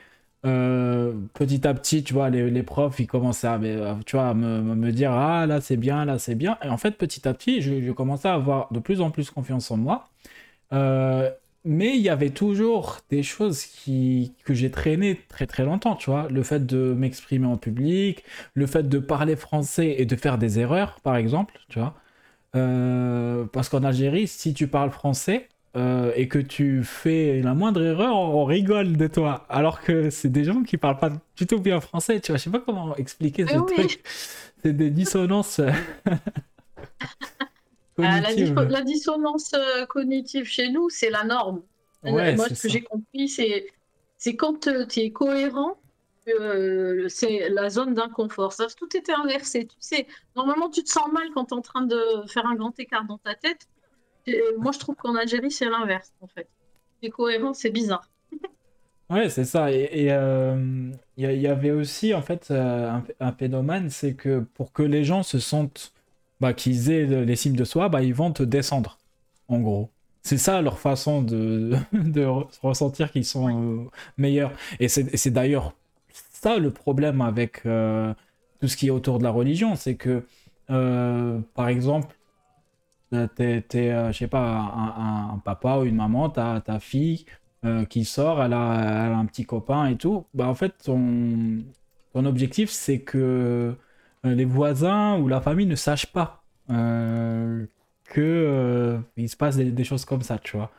Euh, et ça, je trouve que ça s'applique sur plein plein de sujets.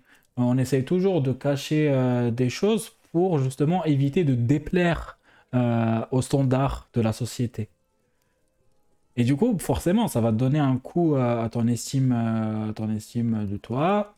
Et ensuite, quand tu arrives en Europe que tu es un peu plus libre, euh, même en Algérie, hein, tu peux, tu peux décider de l'être. Moi, en tout cas, quand j'étais en Algérie, je suis devenu un geek. Donc euh, voilà, je, je, commençais à jouer à des jeux vidéo, à rencontrer des gens en ligne.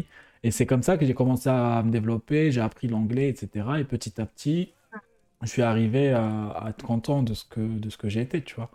Mais, euh, mais quand j'étais gosse et tout, c'était pas, pas ça. Et euh, non, c'est dommage en Il y vrai, a parce tellement frustration, en fait. Moi, je, je Ouais. trouve, tu vois, quand euh, toi, tu voulais faire des choses, ou que tu- euh, c'est-à-dire qu'on te rabaisse pour te dire tu te prends pour qui, machin. J'ai l'imp- les- quand les gens sont pas épanouis dans leur vie, ils ont que ça comme moyen, c'est de taper sur les autres. C'est-à-dire qu'il faut mettre la tête sous l'eau aux autres pour avoir l'impression d'avoir fait quelque chose.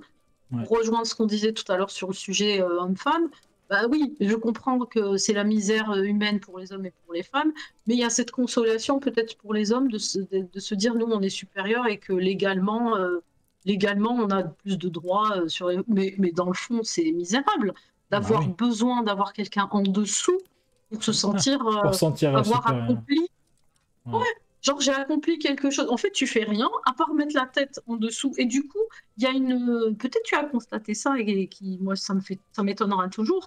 Cette capacité à, à se fédérer pour détruire. En fait. Ouais, c'est ça. Je sais pas si tu vois les, les événements là où il y a quelqu'un qui avait dessiné une, super fresque et puis tu as des gens, ils viennent, ils prennent euh, de la peinture, un, un seau et euh, une échelle et ils, ils cassent, ils, ils couvrent la fresque.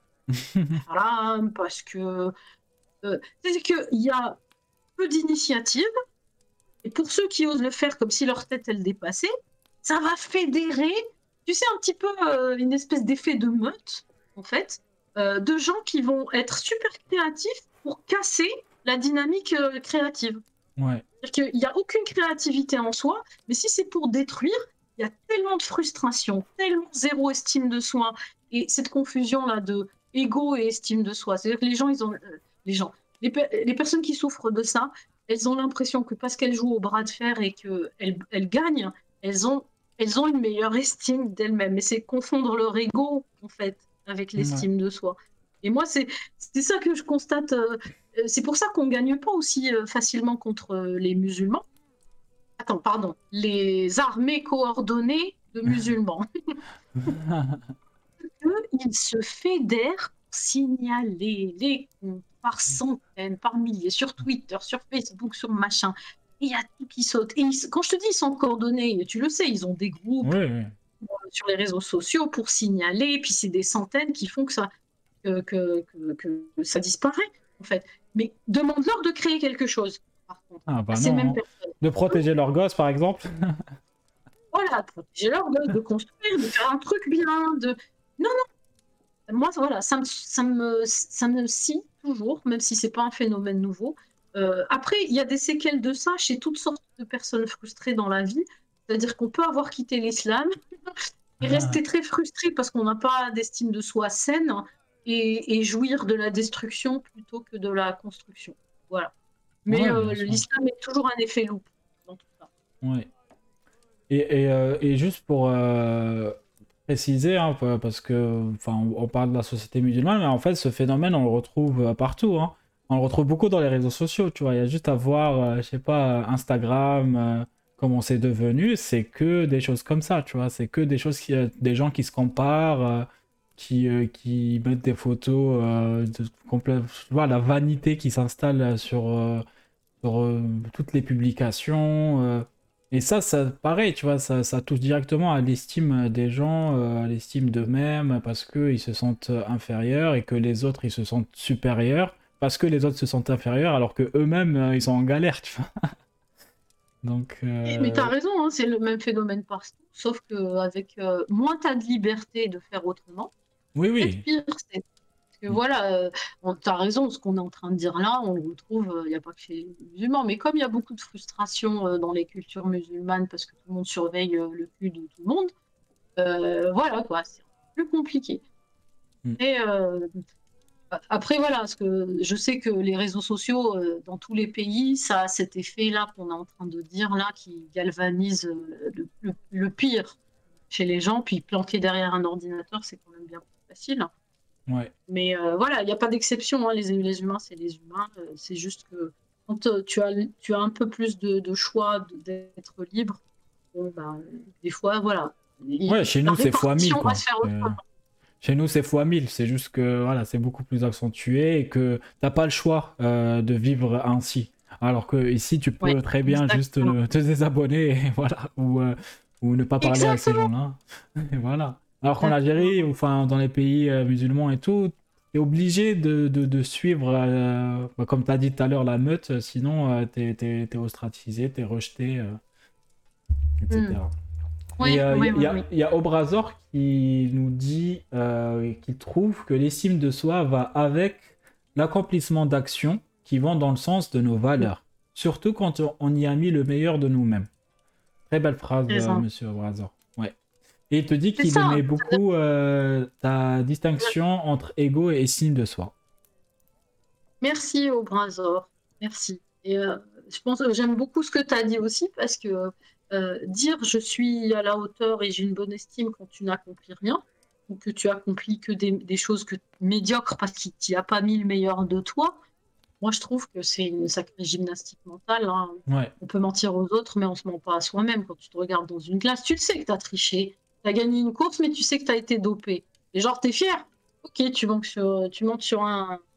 euh, comment s'appelle ça? Mais enfin, tu, tu, tu prends la, la, médaille, la coupe, tu salues tout le monde, tu rentres chez toi, tu, tu, le sais que tu as triché. Et moi, je pense que voilà, après, ça amène à des compensations et donc les excès euh. Mais je suis d'accord que c'est aussi agir en mettant le meilleur de soi, se regarder dans une glace pour dire Ah oui, oui, t'es très très bien alors que t'as rien produit dans ta vie. Et quand je dis produit, c'est pas gagner des sous. Les, les actions, c'est pas forcément euh, un, un travail avec un gros salaire. C'est juste Ouais. que tu es, euh, que tu es avec les gens, euh, toi. voilà quoi. Je suis tout à fait d'accord. Bah, J'espère que. Moi, j'apprends en tout cas. Encore Ouais. en stage. Ouais. Voilà. Bon, il, il nous reste à peu près, pff, si on se dit qu'on fait 2 heures, euh, 30 minutes, du coup. Euh, il nous Ah bon reste deux questions, plus, euh, on va dire, euh, un petit dernier Mhm. message que, que tu pourras nous dire après pour, pour les gens, pour les apostats, les frères apostats. Et donc, je- on passe à la prochaine question. En, en vrai, on a déjà répondu pas mal à cette question, mais peut-être qu'on pourra revenir pour mieux structurer nos idées. Et c'est plus moi qui avais parlé, donc j'aimerais bien aussi avoir ton avis sur ça et celui d'Obrazor dans le chat. Euh, enfance, euh, qu'est-ce que ça t'évoque de positif et de négatif dans la société musulmane? Dans une société musulmane, pardon. Euh, alors, de positif, il y a ce côté, c'était, en tout cas à l'époque, je ne sais pas ce que c'est devenu, euh, c'était pas la tradition, la crèche. C'est-à-dire qu'on reste quand même dans les années, euh, les, premières années, on reste, euh, très proche euh, de, la, maman, du euh, familial. Euh, moi, je trouve que ça, c'est dur. Euh, par exemple, en France, euh, que les bébés soient mis à la crèche euh, quand ils ont trois mois, je crois, euh, parce que ça, dure trois mois. Je crois le congé maternité, euh, ou je sais pas, hein, corrigez-moi, je ne suis pas à jour sur ces trucs-là. Et je trouve que voilà, il y a un côté comme ça où euh, bon, il y a quand même une différence, hein, un garçon-fille, parce qu'un un garçon dès qu'il on dit Rajel. Moi, j'ai un frère. et Depuis qu'il est né, ma mère, elle dit euh, euh, Rok Rajel, hein. Donc depuis qu'il a, il a trois mois, il est, c'est un homme. Donc il y a ces choses-là. Mais je trouve qu'il y a ce côté un petit peu, voilà quoi, un peu comme comme des petits animaux en fait qui restent dans leur, leur cocon. Voilà. Ça, je trouve ça positif. Après, euh, quand on a la chance d'avoir eu de l'insouciance, c'est bien l'enfance. Ouais. Euh, quand on a pu être insouciant. Mais euh, je ne crois pas que ce soit le cas pour tout le monde. Je ne sais pas si on peut être insouciant quand on est en insécurité. Je, je- voilà, j'ai des, j'ai des doutes par rapport à ça. Et euh, ce que j'aime bien dans l'idée de l'enfance, c'est que tout est possible.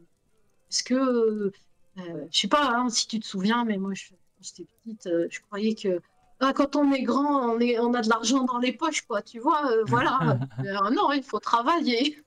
Moi, moi, je disais à ma mère, euh, à chaque fois qu'elle qu'elle disait j'ai j'ai plus d'argent pour acheter ça ou ça, je disais mais va à la banque, retire. Ouais, Mais Voilà, elle me dit, mais d'où l'argent. Pas de la Voilà, merde. quoi. Tout est possible. Les, les... Ouais, tout, tu rêves à tout, tout est possible.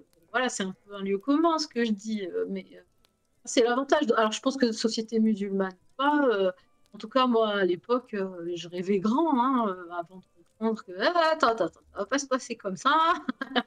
Prendre Ouais. les choses depuis le début. Euh, le côté que je trouve difficile et que je regrette, regrette pas.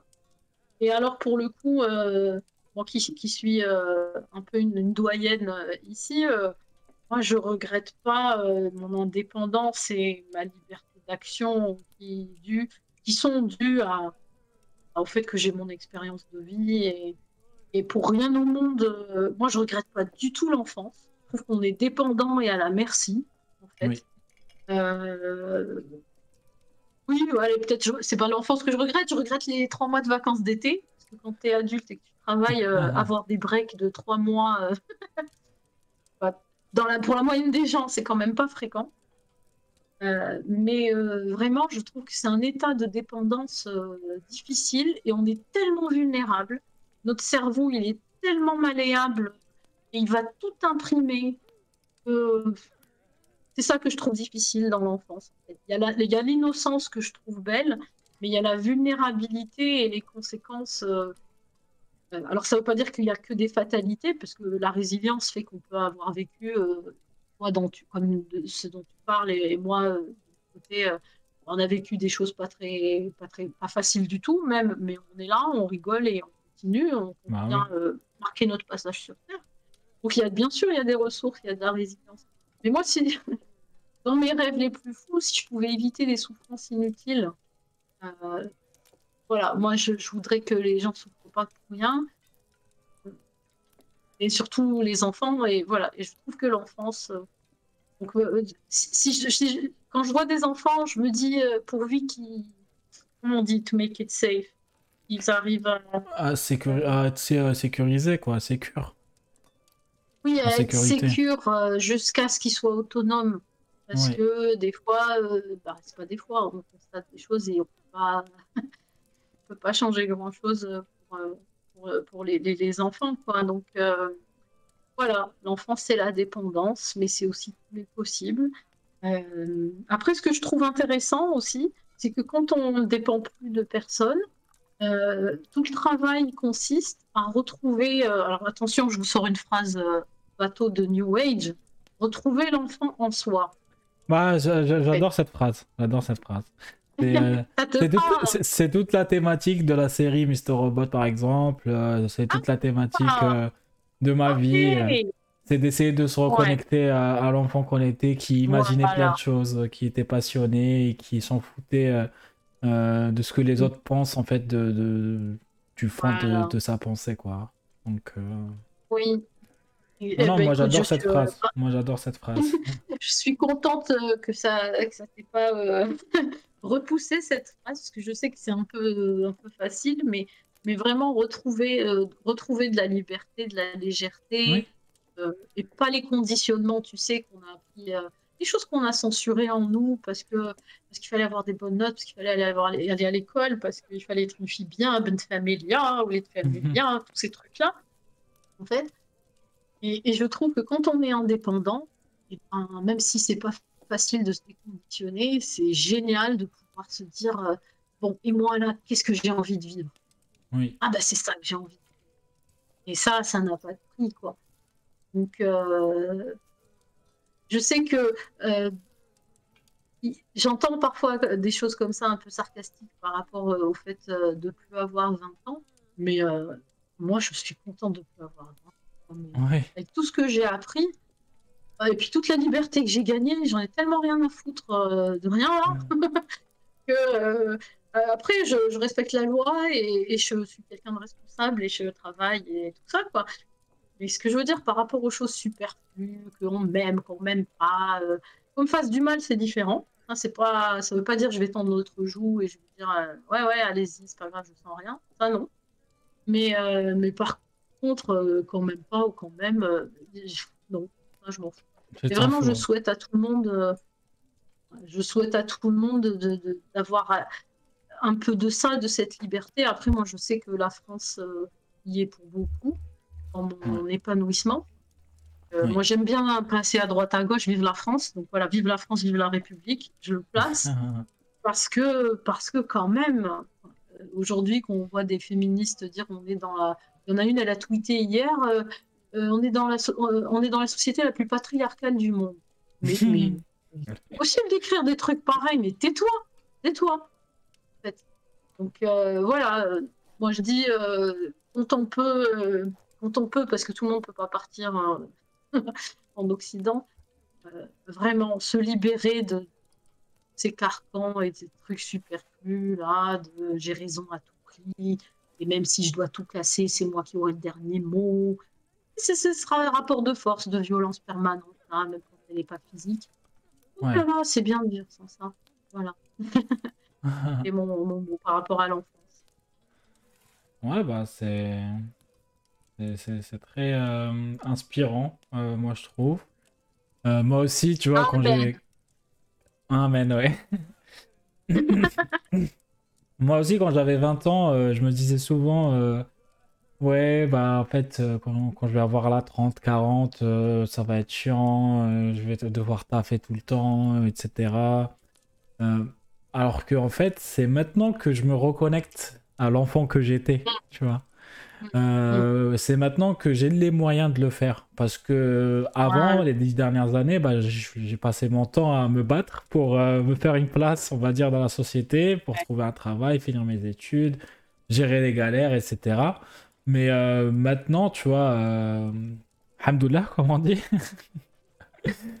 Euh, tout, tout va bien et je trouve que c'est en fait j'ai- tellement euh, bah, vécu des trucs, je dis pas que j'ai vécu des trucs de merde toute ma vie, au contraire, j'ai vécu plein plein de belles choses également. Mais en fait, le mélange me permet de faire le tri euh, sur ce que je veux, sur ce que je veux pas, sur comment je dois être avec les gens. Euh, je me suis mis par exemple à la, méditation pour euh, essayer de, de, me reconnecter un peu plus à, l'univers, de rentrer un peu plus dans ce qu'il y a dans mon subconscient, etc. Et, et ça revient toujours au même sujet, c'est bah, du coup l'enfant que j'étais. Qu'est-ce que l'enfant que... Tu vois, le petit Nas, euh, qu'est- qu'est-ce qu'il aurait fait euh, dans cette situation? Qu'est-ce qu'il aurait aimé faire? Et c'est ça qui me donne le courage de faire des choses de tout le temps. Parce que je me rappelle, je passais 2-3 heures à jouer avec des jouets, tu vois, à m'imaginer des scénarios, des dinosaures qui, qui, qui s'attaquent entre eux. Euh, je jouais beaucoup à la console, etc. Et aujourd'hui, euh, c'est un peu vers ça que je me redirige finalement, tu vois. Euh, et, et je trouve ça très important parce que quand tu es un enfant, t'as pas cette, ce- dans le logiciel, on va dire, euh, la violence. En tout cas, elle vient pas de toi, elle vient de ton environnement. Et du coup, si tu as vécu de la violence, euh, et du coup, tu vois, moi, des fois, genre, euh, je me suis retrouvé dans des situations euh, où je me suis dit, par exemple, comme je t'ai dit, j'ai vécu des, agressions, etc. Je me suis dit, si je revois cette personne, bah, je peux la, tuer, tu vois. je, je, je sais pas si je peux dire ça sur Twitch ou quoi, mais je m'en fous. Mais je, pour- je pourrais lui faire du mal, tu vois. Euh, je me suis dit, est-ce que Ouais. vraiment c'est euh, c'est normal, tu vois? Est-ce que c'est pas, euh, c'est pas un problème psychologique de ouf? Et du coup, c'est pour ça que je me suis mis à la méditation, etc. Et j'ai pris du recul. Et au final, j'ai utilisé une autre arme que, que faire ça, c'est d'en parler, tu vois. D'en parler, d'essayer d'aider les gens. Et effectivement, dès que j'ai publié Une vérité par jour, etc., le premier podcast, le premier épisode avec Momo, il y a plein de gens autour de moi qui sont venus me parler euh, en me disant qu'ils ont vécu la même chose, tu vois. Des mecs, des meufs, euh, en me disant qu'ils n'en ont jamais parlé également. Et que c'est ça qui leur a permis justement de, de ça. Et ça, j'ai tout gagné en fait. J'aurais même pas besoin de. Limite, si je le revois, je lui dirais bonjour, tu vois. Euh, Ouais. Donc, donc c'est ça le truc, c'est que quand, quand on se reconnecte à notre enfance et qu'on développe la créativité qu'on a, bah en fait, c'est. Je sais pas comment dire, c'est pur en fait. C'est. Il n'y a pas le logiciel euh, de l'humanité, euh, des agressions, etc. Donc, ouais, je trouve ça. Ça me parle beaucoup ce que tu dis parce que euh, quand je fais mes trucs sarcastiques, alors vous, vous avez eu que un petit extrait avec la comptine diabolique, Ouais. mais Ah, c'est avec ça aussi que je reconnecte, je reconnecte avec, ah ouais, c'est bon, la créativité, c'est une chose, mais Ouais. un petit peu. si j'enlevais la censure, ce que je Ouais, dirais. ça. La censure, ça. ouais. Et, et aussi, il y a autre chose qui est très important pour moi, c'est que euh, tout ce que j'ai euh, traversé dans mon existence, alors euh, euh, il y a pire, hein, j'ai pas, j'étais pas dans un camp de concentration, donc d'accord, euh, je, je veux pas, je suis pas dans le misérabilisme. Non, mais chacun Mais son cas, échelle, les hein, de toute épreuves- façon. Voilà, il y a eu, il y a eu des épreuves, euh, j'en suis sortie vivante, Ouais. et moi je veux pas que ça soit arrivé pour rien. Ouais. Quand euh, bah, Ouais, j'ai eu ça. la chance de participer à des initiatives, euh, même si elles vont pas euh, changer le cours des choses, euh, bah voilà, euh, un petit lâche par-ci, être avec toi là maintenant, communiquer, s'entraider avec euh, la communauté euh, euh, dans le cercle des apostats, des ex-musulmans où on est, euh, tout ça. bah, pour moi, ça donne un sens. C'est-à-dire que quand tu souffres de certaines choses et, et que t'as pas, t'en as rien tiré comme apprentissage ou comme action, tu vas comme réparer, en fait. Un petit peu. euh, bah, t'as- moi, j'ai eu l'impression d'avoir morflé pour rien pendant toutes ces années d'apostasie euh, en silence et, et isolé. Ouais. Ouais. Et, et aujourd'hui, bah, c'est pas arrivé pour rien. Ça se Euh, libère, je ouais. soutiens des personnes. Ouais, je soutiens des personnes qui sont en début de parcours. Euh, euh, on s'entraide comme on peut avec la communauté. On, pas seulement on écoute, mais on organise des choses. Maintenant, euh, il y a les lives, c'est très ludique et en même temps, on veut faire passer un message. Ok, c'est pas arrivé pour rien. Et moi, ça, ça me va. ça, je partirai en paix. Oui, oui, c'est ça. euh, plusieurs fois, je me suis dit ça, tu vois. Genre, euh, ma- maintenant, je- par exemple, tu vois, j'ai développé des, des compétences, par exemple, pour le live. Et en fait, moi, j'ai déjà fait des lives avant euh, sur des jeux vidéo et j'avais, j'avais zéro euh, visibilité et tout. Mais en fait, je me suis dit, j'avais quand même perdu pas mal de temps, tu vois. Quand je le faisais, je me suis dit, je, suis en train de perdre mon temps d'essayer de faire ça, etc., machin. Et j'ai arrêté pendant deux ans. Et maintenant, euh, bah, sur un autre sujet, ça m'a poussé à refaire ça.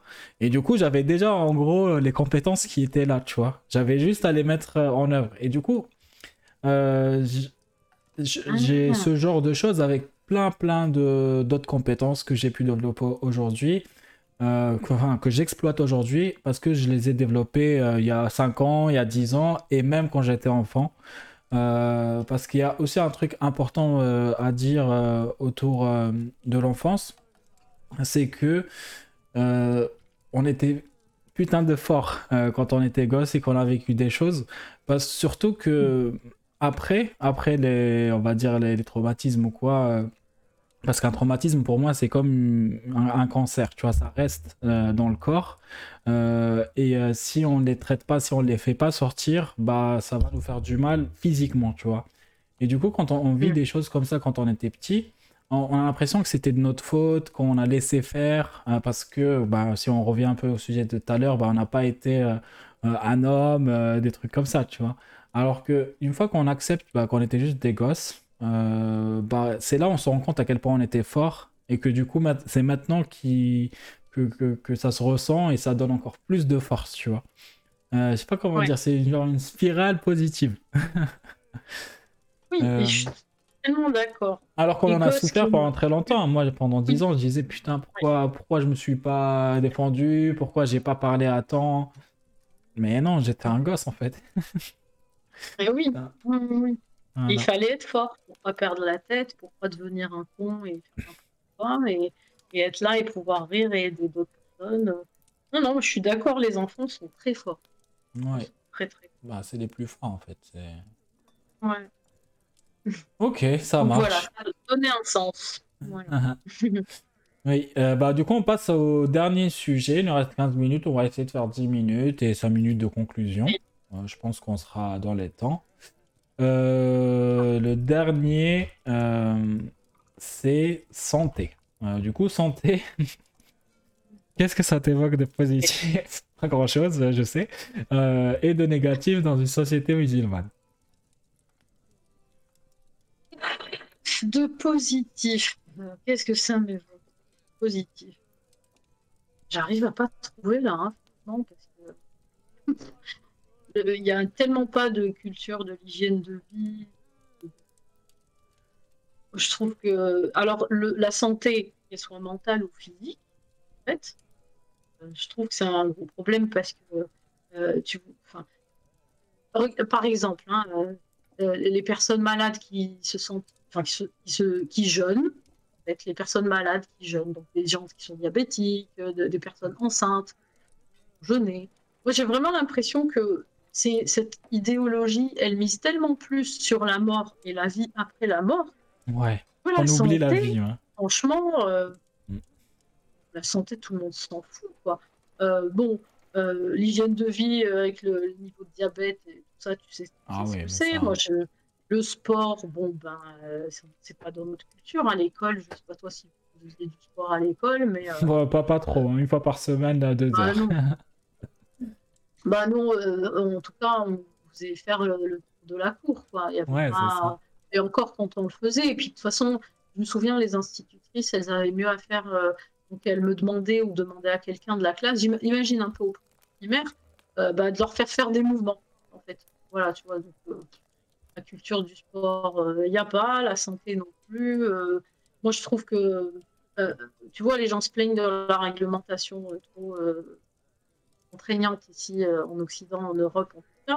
Mais quand tu vois les produits qui sont autorisés en Algérie, par exemple, Ah oui. moi je connais pas tous les pays, mais les composants, les colorants, les, laisse emballages, les emballages, et- en sachant qu'il n'y a pas tous les circuits là de, de collecte, de recyclage. de- Euh, de toute façon, ils s'en foutent de la vie. Moi, mon problème, c'est que, pour répondre à ta question là, c'est que la santé, c'est lié à la vie et que dans l'idéologie musulmane, la vie, en s'en fout. La vie, on s'en fout. Euh, est-ce que tu as déjà entendu la phrase, et je pense que si, euh, toi, t'aimes trop la vie Genre en mode reproche, tu vois. Non, mais.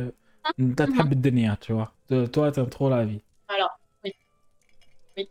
Il faut pas aimer la vie. Ouais, et t'as oublié la. Voilà. Euh, l'au-delà, en fait. Mm. Euh, c'est là, que ça se passe d'ailleurs. C'est pour ça que les parents sont capables de sacrifier leurs enfants euh, parce qu'ils préfèrent Mohammed et préfèrent l'au-delà, parce que c'est et qu'ils préfèrent Dieu. Ça va, ça va très très loin. Bon, la santé, c'est pareil. Est-ce qu'on soigne les gens Euh, Ben non, on va prier parce qu'on est beaucoup dans la superstition. Voilà, en plus, hein, c'est un thème qui nous amène à la superstition. On se soigne euh, par euh, la médecine prophétique, donc euh, boire du chameau, euh, manger des dattes ou je sais pas quoi. Et puis les lauréats, donc les exorcismes euh, et tout ça. Il n'y a pas que ça. hein. Je sais bien qu'il y a une là. santé publique euh, dans les pays arabo-musulmans. Euh, en tout cas, elle n'est sûrement pas égale partout, parce que là, je ne vais pas parler de la santé euh, au Qatar ou en Arabie Saoudite. Mais si on veut parler de ce qui se passe au Maghreb, c'est des dépotoirs, des images d'hôpitaux, de salles d'accouchement avec du On sang dirait des prisons. Des, des images, et des choses. Mais donc tout le monde s'en fout de la santé, puisque l'essentiel, c'est que la mosquée ait été construite. Et puis, même si les gens y râlent, si tu leur demandes de choisir entre un hôpital et la mosquée, il n'y en a pas beaucoup qui auront les couilles de te dire euh, ben, l'hôpital avant. Parce que socialement, c'est très très difficile à assumer. Et c'est pour ça que ça permet aux gens de, de faire ce qu'ils ont fait en construisant la mosquée qu'ils ont construite.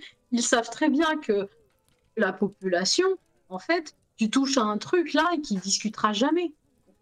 Euh, euh, c'est comme si tu. Enfin, c'est ce qui s'est passé dans les pays arabo-musulmans. Euh, tu instaures la démocratie, tu sais très bien pour qui ils vont voter. Ouais. Donc ça sera, il y a toujours ça qui pèse. Et donc le rapport au corps, le rapport à la santé, santé mentale, n'en parlons même pas. Tout est histoire de possession.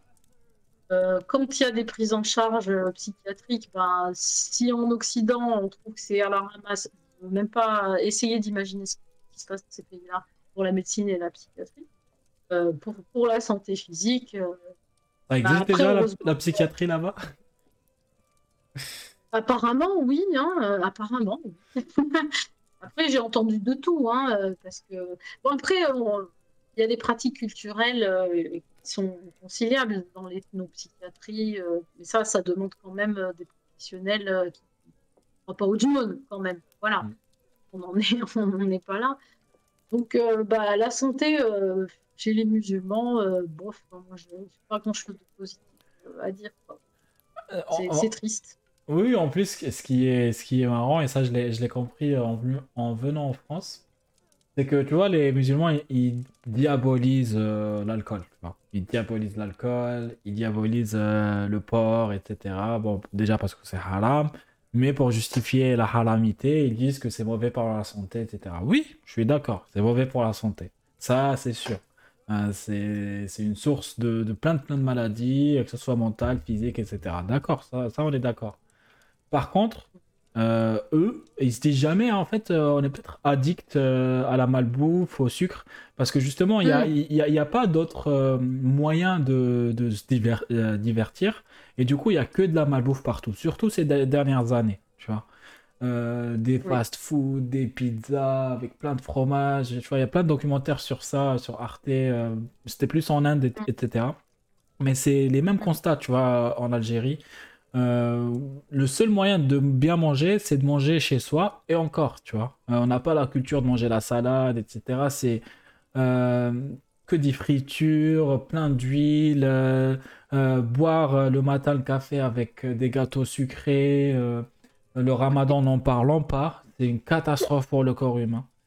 Euh, et, et- et donc voilà, ça, ils se posent jamais la question, tu vois. Et, et ça donne quoi? Euh, des diabétiques à 30 ans, euh, 40 ans, euh, de, de l'arthrose, de la, enfin, les gens, ils, ils sont obèses. Parce que non, à côté de ça, tu vois, la, la bouffe, bah, il faut faire du sport. Ok, même si on peut faire du sport, euh, c'est possible de faire du sport. Mais moi, quand j'étais petit, j'allais faire du sport, j'avais peur sur le chemin du retour, tu vois, parce que c'était oui. archi loin, euh, etc. Donc, c'est pas aussi facile parce que les stades, il y en a pas beaucoup. Enfin, les centres, je veux dire, de, de sport, il n'y en a pas beaucoup. Et là, je parle en tant qu'homme, hein. En tant que femme, oublie. Oublie. Euh, moi, je connais des copines qui vont courir, etc. Elles se font harceler toute la journée, enfin, toute la séance. Et du coup, il y en a une, elle a même acheté un chien.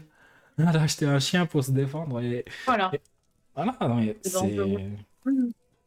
Je pense que, tu sais, alors, euh, il y a dans la mémoire aussi euh, les années euh, où on a vécu à la soviétique, tu sais, parce qu'avant les années 90, c'était peut-être trop jeune pour le savoir, Ouais. le parti unique, puisqu'il n'y avait pas de multipartisme. C'était vraiment un modèle à la soviétique.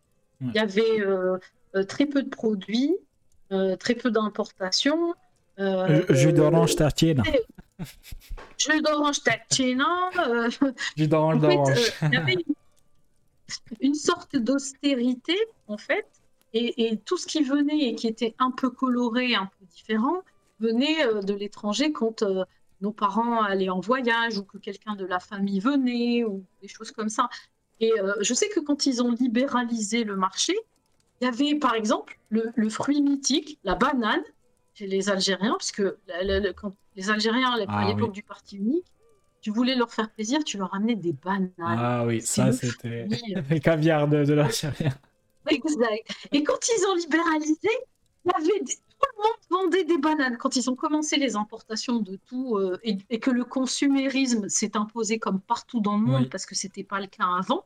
Voilà, il y, avait un côté, euh, euh, une certaine. Finalement, on a grandi avec des choses, euh, voilà quoi. On avait, on avait des choses finalement assez sobres.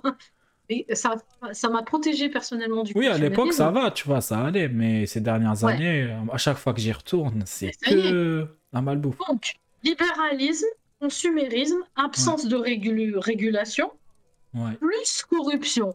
Bon, Ah, bah, alors là, tu peux vendre du poison en boîte. Plus pas un la souci. qualité des produits euh, Voilà. Voilà. À discuter. Et j'ai l'impression qu'il y a un peu de cette mémoire-là, tu sais, de l'EFA. On Ouais, appelle ça l'EFA. Tu sais, de... on va peut-être manquer. Et tu as raison, je pense que la frustration fait qu'on se rabat encore plus sur la bouffe. C'est-à-dire c'est peut-être Bah, le il y a que ça en vrai pour sortir. euh, Enfin. Ouais, ouais. Il y, a quoi d'autre à part euh, sortir au resto ou aller dans un centre commercial euh, En tout cas, je parle d'Alger. euh, bah, y à part ça, il n'y a, y pas grand-chose, quoi. Euh, c'est c'est Et que même ce qu'on fait. euh, je- Y a pas de cinéma, y a rien. Ouais, ouais. Alors, il a- socialement, c'est ça, mais je trouve aussi, c'est toujours trop les quantités. C'est toujours, tu sais, même les boucheries halal. Si tu Ah veux oui. acheter des, des trucs à 5 kilos de je sais pas quoi en promotion, tu vas dans de- une de boucherie pilons. halal. Oui, tu vois, tu vois des trucs comme ça, genre des quantités que euh, le commun des mortels en France n'a pas besoin d'avoir, en fait. Mais si tu veux des quantités astronomiques, des marmites astronomiques, tu vas dans une boucherie halal ou dans un bazar euh, à nous. Et, c'est toujours, t'as l'impression que la bouffe, c'est surinvesti. En fait, les gens, ils se foutent sur la gueule, mais au moment de manger, il faut qu'ils te gavent, en fait. Tu vois, il faut que tu bouffes, il faut... Bon, je pense qu'il y a une compensation. T'as raison. C'est ça, exactement. Euh, euh, Il y avait une histoire assez drôle d'un youtubeur euh, à l'époque qui s'appelle euh, je pense que tu connais. Euh, pour Ah, les Algériens et les Marocains aussi, ils le connaissent pas mal. Euh, à l'époque, il avait raconté une histoire qui a fait trop rire. Genre, euh, lui, il vivait en Angleterre et en gros, il avait un pote à lui euh, qui, qui est parti à, à Paris pour des vacances pendant une semaine. Il est revenu, tu vois. Et c'était un pote algérien, tu vois. Et en gros, il lui a dit Bien, je te raconte Paris. ils ont un truc où y a- qu'il n'y a pas en Angleterre, tu vois. Euh, lui, il pensait qu'il allait lui dire, je sais pas, des petites li- librairies avec des livres euh, tout vieux, euh, tu vois, ou des, je sais pas, la Tour Eiffel, des trucs comme ça. Il lui a dit Écoute, je suis allé à Barbès, j'ai mangé le mour. Le mour, c'est le cerveau, tu vois. Mour mouchoui. Mour mouchoui, tu vois, genre, il a dit J'ai mangé ça, c'était incroyable, tu vois. Genre, ça résume bien, en fait, l'état Ouais. d'esprit. Genre, le choix, le mouchoui. Pour manger du choui. Voilà. Ouais, c'est ça. C'est ça qui l'a marqué. Ouais, bon, ben voilà. Voilà, c'est un peu ça. C'est tel- très trop important. Il y, a- il y a Nali qui nous dit lecture, danse et sport, les loisirs en général. Plus jeune, j'entendais, ça ne sert à- rien du tout. Eh bah oui, ça sert à rien. Là, hein, de ça. toute façon, dans l'au-delà, ça servira à rien. hein. Euh, voilà. Ouais, ou bien c'est c'est haram euh, pour, pour les plus. Oui, et puis si, si t'es une femme et que t'es pas mariée, euh, tes études et tout ça, là, on s'en fout. Donc, euh, voilà, inventer le vaccin contre le cancer, euh, si t'es pas qu'à cocher cette case, c'est pas la peine. quoi. Donc, Il n'y a rien Ouais. qui sert. Hein. Non, ouais, c'est sûr. hein. Franchement, moi, quand, quand je reviens un peu, ou que quand ma famille elle vient, genre, pas, surtout ma mère, parce qu'elle est diabétique, tu vois, elle a des problèmes euh, liés directement à la nourriture. Et euh, moi, je me suis grave mis euh, dans ces trucs-là. Euh, c'est pas par rapport en faisant du régime, mais plus en, comment dire, en mettant à jour ma manière de manger, tu vois, en changeant vraiment mes habitudes. Euh, Il y a même, tu vois, des, des Instagrammeuses, là. Il y en a une qui, qui... On en parle pas mal sur le Discord. euh, c'est Gluco- Glucose Goddess, euh, qui a fait euh, un doctorat euh, vraiment que sur le glucose, qui, qui donne plein de conseils sur ça. Genre même Oui. l'ordre dans lequel il faut manger. Et du coup, à chaque fois que je, je parle à, à ma mère, je lui parle de ces choses-là. Je lui dis, bah, le pain, il faut l'enlever, tu vois, par exemple. Et en fait, elle me dit, mais c'est quoi du coup le plaisir de manger tu vois? C'est quoi le plaisir? Je lui dis, t'inquiète, moi j'étais le plus. Moi quand j'étais petit, on m'appelait mangeur, tu vois? Et du coup, euh, je lui dis, t'inquiète, si moi j'y arrive, toi tu peux y arriver. Et, franchement, euh, petit à petit, euh, elle-même, elle me donne des conseils maintenant, elle m'envoie des articles et tout. et c'est ça, en fait, c'est de la pédagogie qu'il faut, qu'il faut avoir. Ouais. Ouais, elle a enlevé le pain pour non. euh, enlever le pain. Oh. Nali, c'est Glucose Goddess, je te conseille son livre. Euh, elle a écrit un livre vraiment pas mal. Euh, mais tu peux checker sur Instagram, elle fait plein de trucs euh, sympas, des petits posts. Ouais, je l'ai vu sur YouTube aussi. Elle est. Ouais, c'est est- une française en plus. Ouais, ouais. Et, et- et juste une dernière chose aussi qui est très très importante parce que moi j'ai été touché par, par ça et je- j'en ai parlé au premier épisode avec Momo, enfin, l'épisode sur Apostat Islam. Bah, c'est tout ce qui est lauréat, tu vois. Mmh. Le danger que c'est. Euh, moi, j'avais quelqu'un de ma famille qui a failli mourir à cause de ça, euh, parce que justement, euh, cette personne avait un di- du diabète type A et finalement, quand elle faisait des crises, on l'emmenait chez l'Alari pendant plus de 5 ans, t'imagines? Et du coup, au bout d'un moment, en fait, la- son, son procréat ne fonctionnait plus. Et du coup, on l'a emmené à, à l'hôpital et c'est là où on a découvert euh, sa, sa maladie. Mais euh, pendant 5 ans, elle galérait avec les RRI, tout ça, euh, euh, en Algérie. C'était horrible. Et, et ça, il faut vraiment, il faut vraiment mettre en lumière ce truc-là parce que c'est RRI, c'est des. Comment on dit des moshawidines euh, en français? C'est des... Charlatan. Des, des charlatans, Des tu charlatans. vois. Des charlatans euh, qui, qui veulent juste gagner de l'argent, qui, qui, qui des fois font des attouchements, voire des viols. Il faut vraiment faire attention. Il faut aller toujours voir un médecin au lieu d'aller chez des, des charlatans qui se basent sur rien du tout, quoi. Euh, voilà, donc ça, c'est... Euh, euh, Je sais qu'il y a. Ça se passe en France aussi euh, et, et partout. Il y a des Oui, en France aussi. hein. Voilà.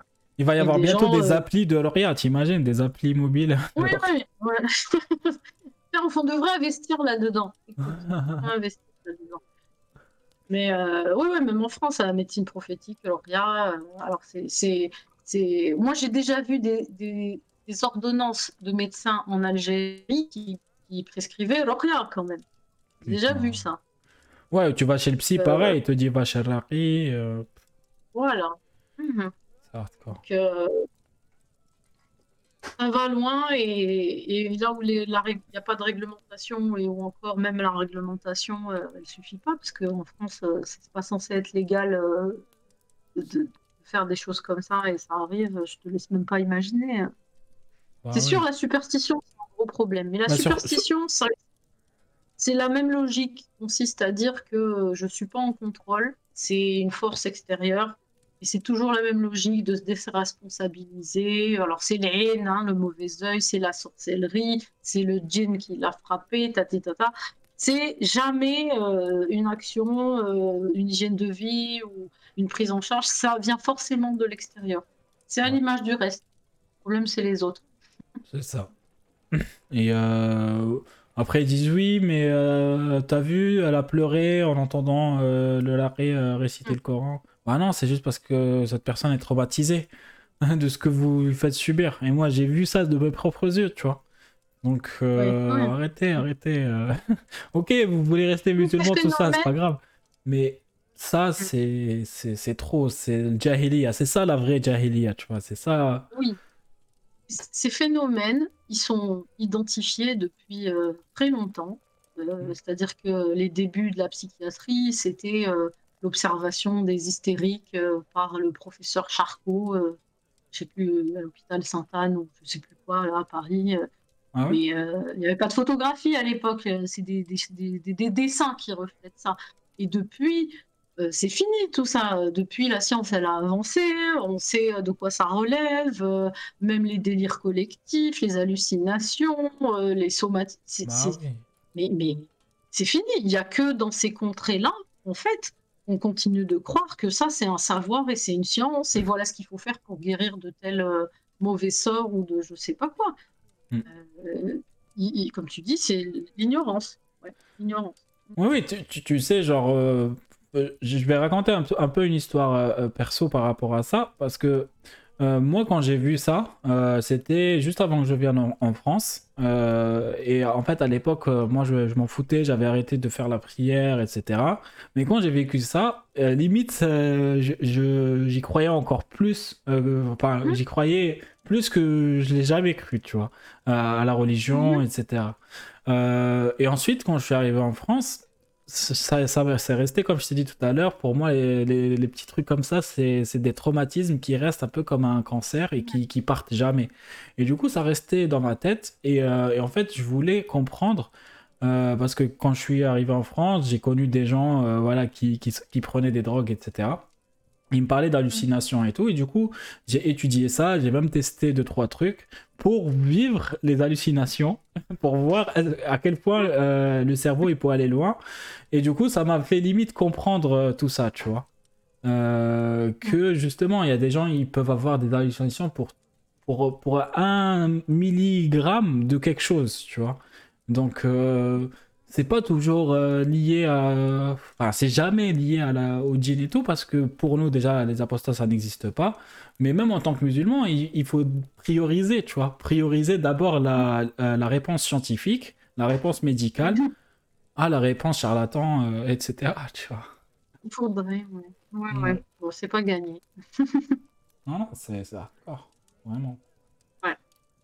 Euh, voilà, voilà. Donc, euh, je pense qu'on a Ah. fait le tour de la santé. hein. De toute façon, pareil, euh, j'aimerais trop, trop, trop euh, inviter euh, un médecin ou un psychologue surtout pour nous parler de, de ces sujets, je sais pas, dans une émission comme ça. Parce que vraiment, c'est les trucs les, plus dangereux, je trouve. C'est... Ouais. Il faudrait euh, qu'on cherche dans les serveurs euh, Ouais. personnes qui correspondent à ces profils. Ouais, c'est ça. Ok, ça marche.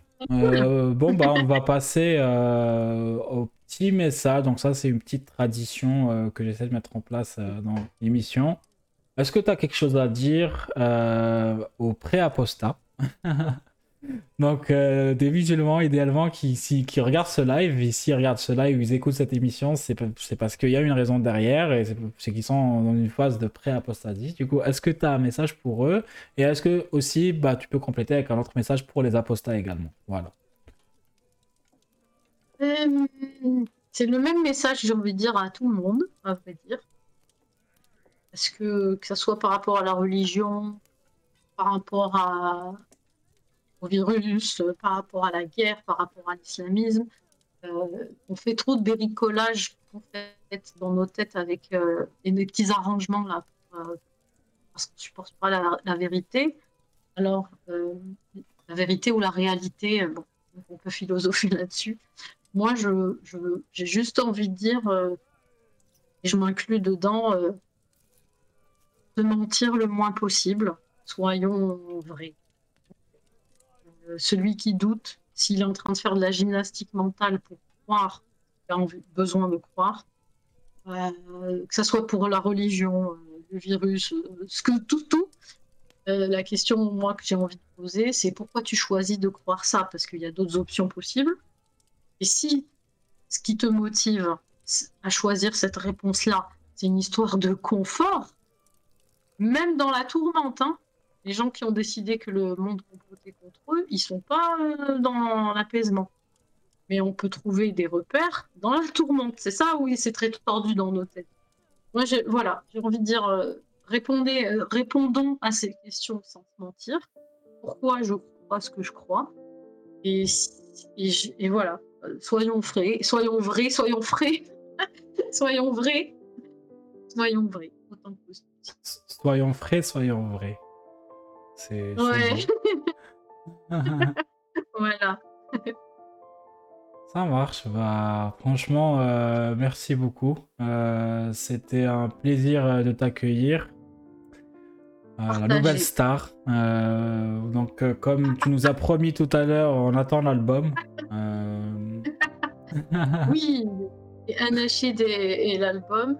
Merci à toi pour euh, m'avoir accordé euh, cette tribune pour parler, pour ta confiance, ta bonne humeur et surtout ce que tu fais.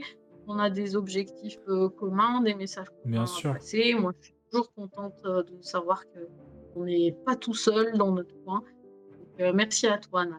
Comme je t'ai dit la première fois qu'on s'est parlé, Nas Mlah. Merci beaucoup. Bah, franchement, bah, ça me fait plaisir. hein. Euh, si je fais Oui. ça, euh, c'est pas pour la fame, c'est pas pour gagner de l'argent. Comme euh, il y a plein de musulmans qui vont. Parce que des fois, euh, je, je m'introduis. Oui, Je, je m'introduis dans les, euh, les comptes Instagram qui font l'apologie des tu vois, les, les muses 2.0.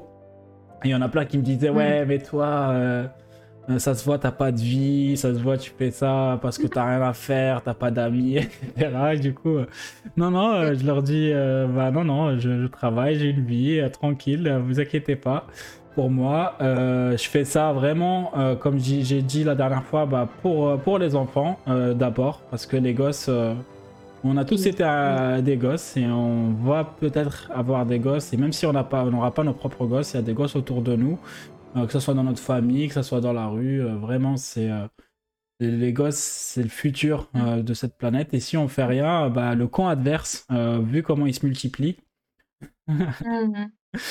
bah, il va Mhm. prendre de plus en plus de place et euh, il n'y aura plus rien pour eux. Euh, donc, bien sûr, il y a d'autres combats. hein. Il y a l'écologie, euh, il y a l'anticapitalisme, même si, bon, ça, c'est des combats beaucoup plus complexes. Euh, je sais pas si c'est plus complexe que les combats qu'on essaie de mener nous, mais euh, en tout cas, nous, notre combat, c'est l'enfance, c'est la liberté d'expression surtout. Euh, Oui. voilà, l'estime de soi, profiter d'un pays comme la France pour pouvoir parler, pour pouvoir dire euh, ce genre de choses parce qu'on s'est on s'est tu. Je sais pas si c'est la, bonne conjugaison.